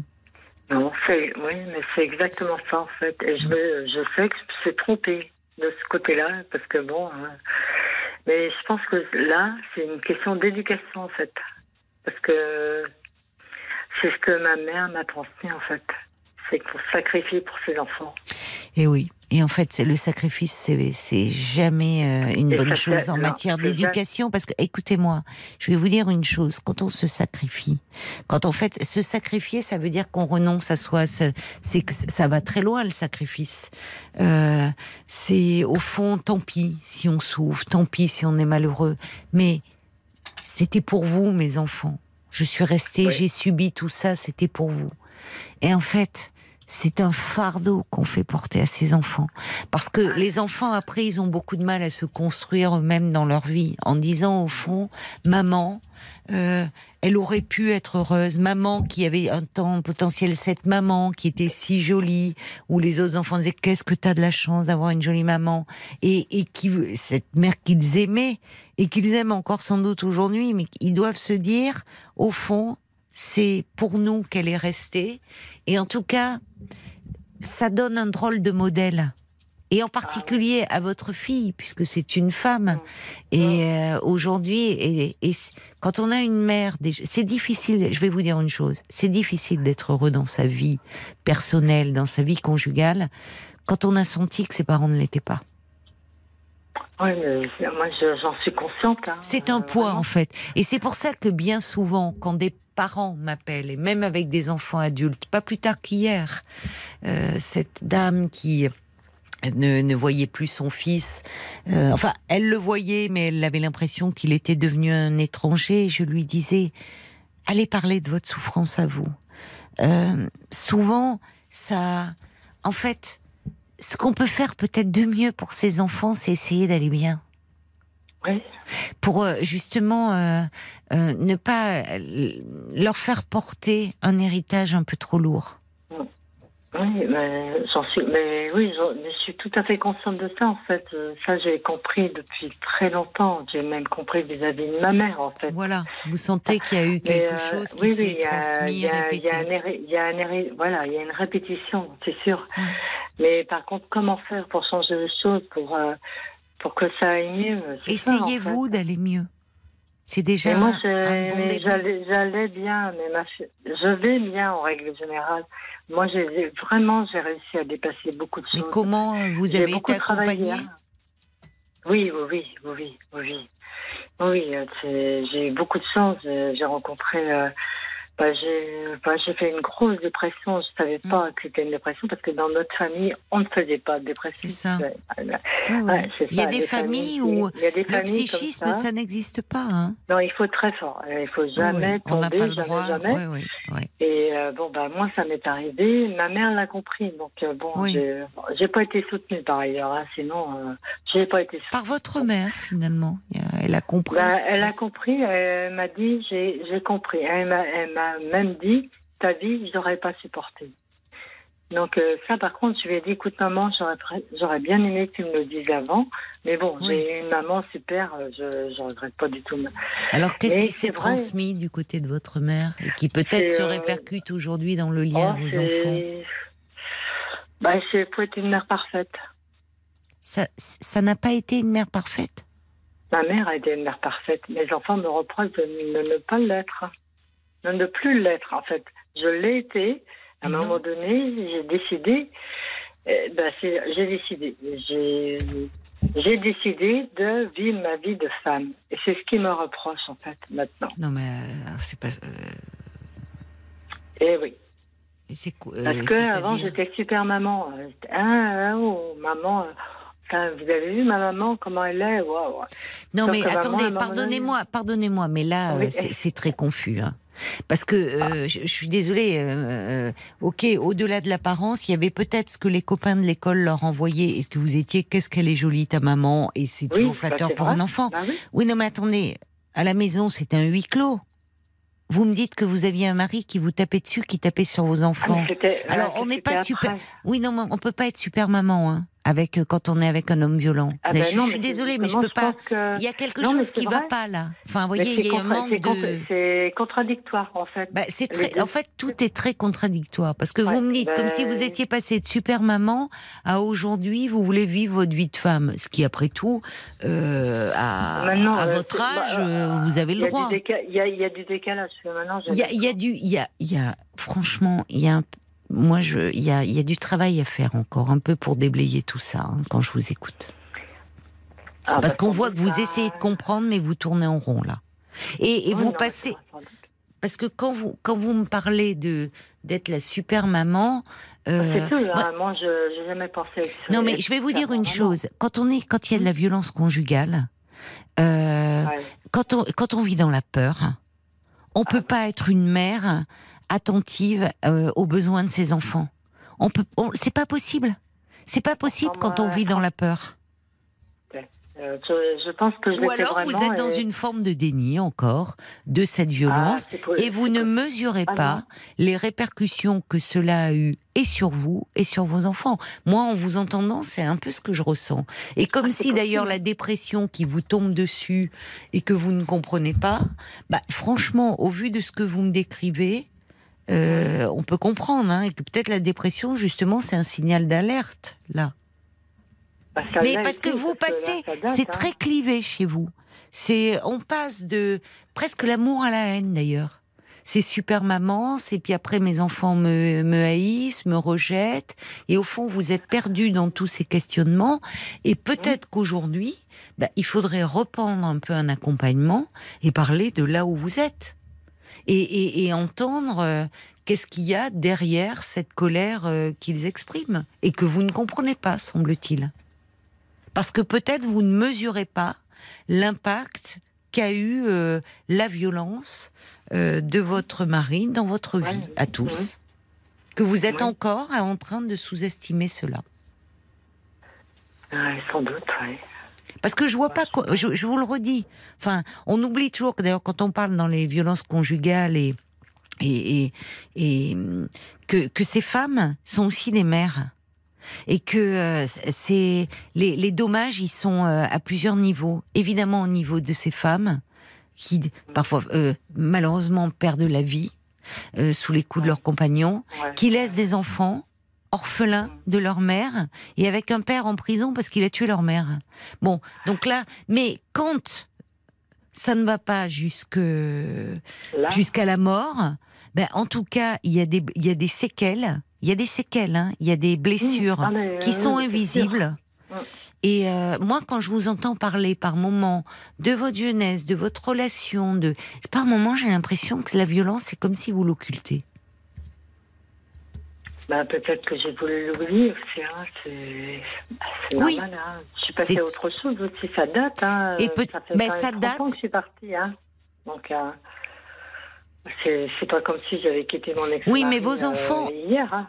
Oui, mais vos enfants, c'est leur enfance et leur adolescence. Ah oui, bah oui, bah je pense, oui, mais sauf que je peux pas. J'ai essayé d'en parler avec mes enfants, mais ils veulent pas en parler, mes enfants. Donc, euh, mais en fait, c'est vous qui avez besoin de parler. Parce qu'aujourd'hui, là, c'est tant que vous serez enfermé dans cette logique, j'ai tout fait pour eux, je me suis sacrifié pour mes enfants, et finalement, quel est le résultat? Vous les mettez encore en dette. Et, c'est ça, et, c'est ce qui est euh, impossible dans le sacrifice, c'est que ça met les enfants en dette. Ils ont déjà, on a déjà une dette de vie. Hein, quand on est enfant vis-à-vis de ses parents. Alors en plus, le fait de dire je me suis sacrifié, mais c'est pour vous, les enfants, ils n'ont rien demandé. Mais en revanche, ils partent dans la vie avec un sac à dos bien chargé, croyez-moi. C'est pas, pas ce que je leur dis. Moi, je leur dis pas qu'ils ont une dette vis-à-vis de moi. Enfin, bon, peut-être Non, enfin, vous dites que vous êtes sacrifié. Donc, quand on se sacrifie, on met les autres en dette. Oh non, je, je pense pas. Non, mais moi, je vous le dis symboliquement. Le, vous, vous m'avez dit le sacrifice dans l'éducation. Moi, j'ai pensé que ma mère s'était sacrifiée. Mais par contre, moi, non. Mais bon, il y a des euh, choses encore qui restent un peu à travailler. Pour, pour, ne pas. Moi, j'ai l'impression que, franchement, quand vous me parlez du, du, lien avec cet homme que vous avez eu, et d'ailleurs, il y a eu des dettes, et pas seulement ah, morales, bah, mais des dettes bah, financières, ah, bah, et vous n'arriviez pas à en sortir. Et alors, pour vous, pour vous, c'est du passé, mais peut-être pas pour vos enfants. Et il y a quelque chose d'un passé qui passe pas. Et ils ne le savaient pas. Non, mais je vous parle pas des. C'est très confus en fait. Est-ce que vous vous rendez compte quand vous m'en parlez que c'est confus ou est-ce que vous vous en rendez compte Alors c'est compliqué, hein, c'est compliqué de parler à la radio, c'est compliqué en peu de temps. Vous voyez, c'est c'est difficile euh, déjà l'exercice en lui-même. Et puis surtout comme vous dites toute une vie avec euh, bon c'est très difficile de résumer, de faire la synthèse. Mais c'est pour ça que je vous encourage Dominique à aller reparler un peu, puisque au fond, ça, ça vous rend malheureuse, vous ne comprenez pas ce qui est en jeu avec vos enfants, peut-être de remettre un peu les choses à plat. vous voyez Vraiment que ça pourra arranger euh, avec pas, mon fils le plus oui, je pense, je pense, je pense que ça peut. Euh, oui, à partir du moment où vous vous y verrez un petit peu plus clair voyez, où vous, vous, ferez des liens. Je dois vous laisser parce qu'il est minuit 30 et je vois que vous avez beaucoup à dire, mais justement, je vous invite à continuer à en parler et réfléchir à ces liens-là. Mais là, je dois vous laisser parce qu'il est minuit 30 et je dois rendre l'antenne. Bon courage à vous, euh, euh, Dominique. merci beaucoup de m'avoir écouté. Au revoir. Voilà, c'est fini pour euh, ce soir et pour cette semaine. Je vous souhaite euh, une belle nuit, un excellent week-end en compagnie euh, de Georges Lang. Je vous embrasse et je vous dis à lundi.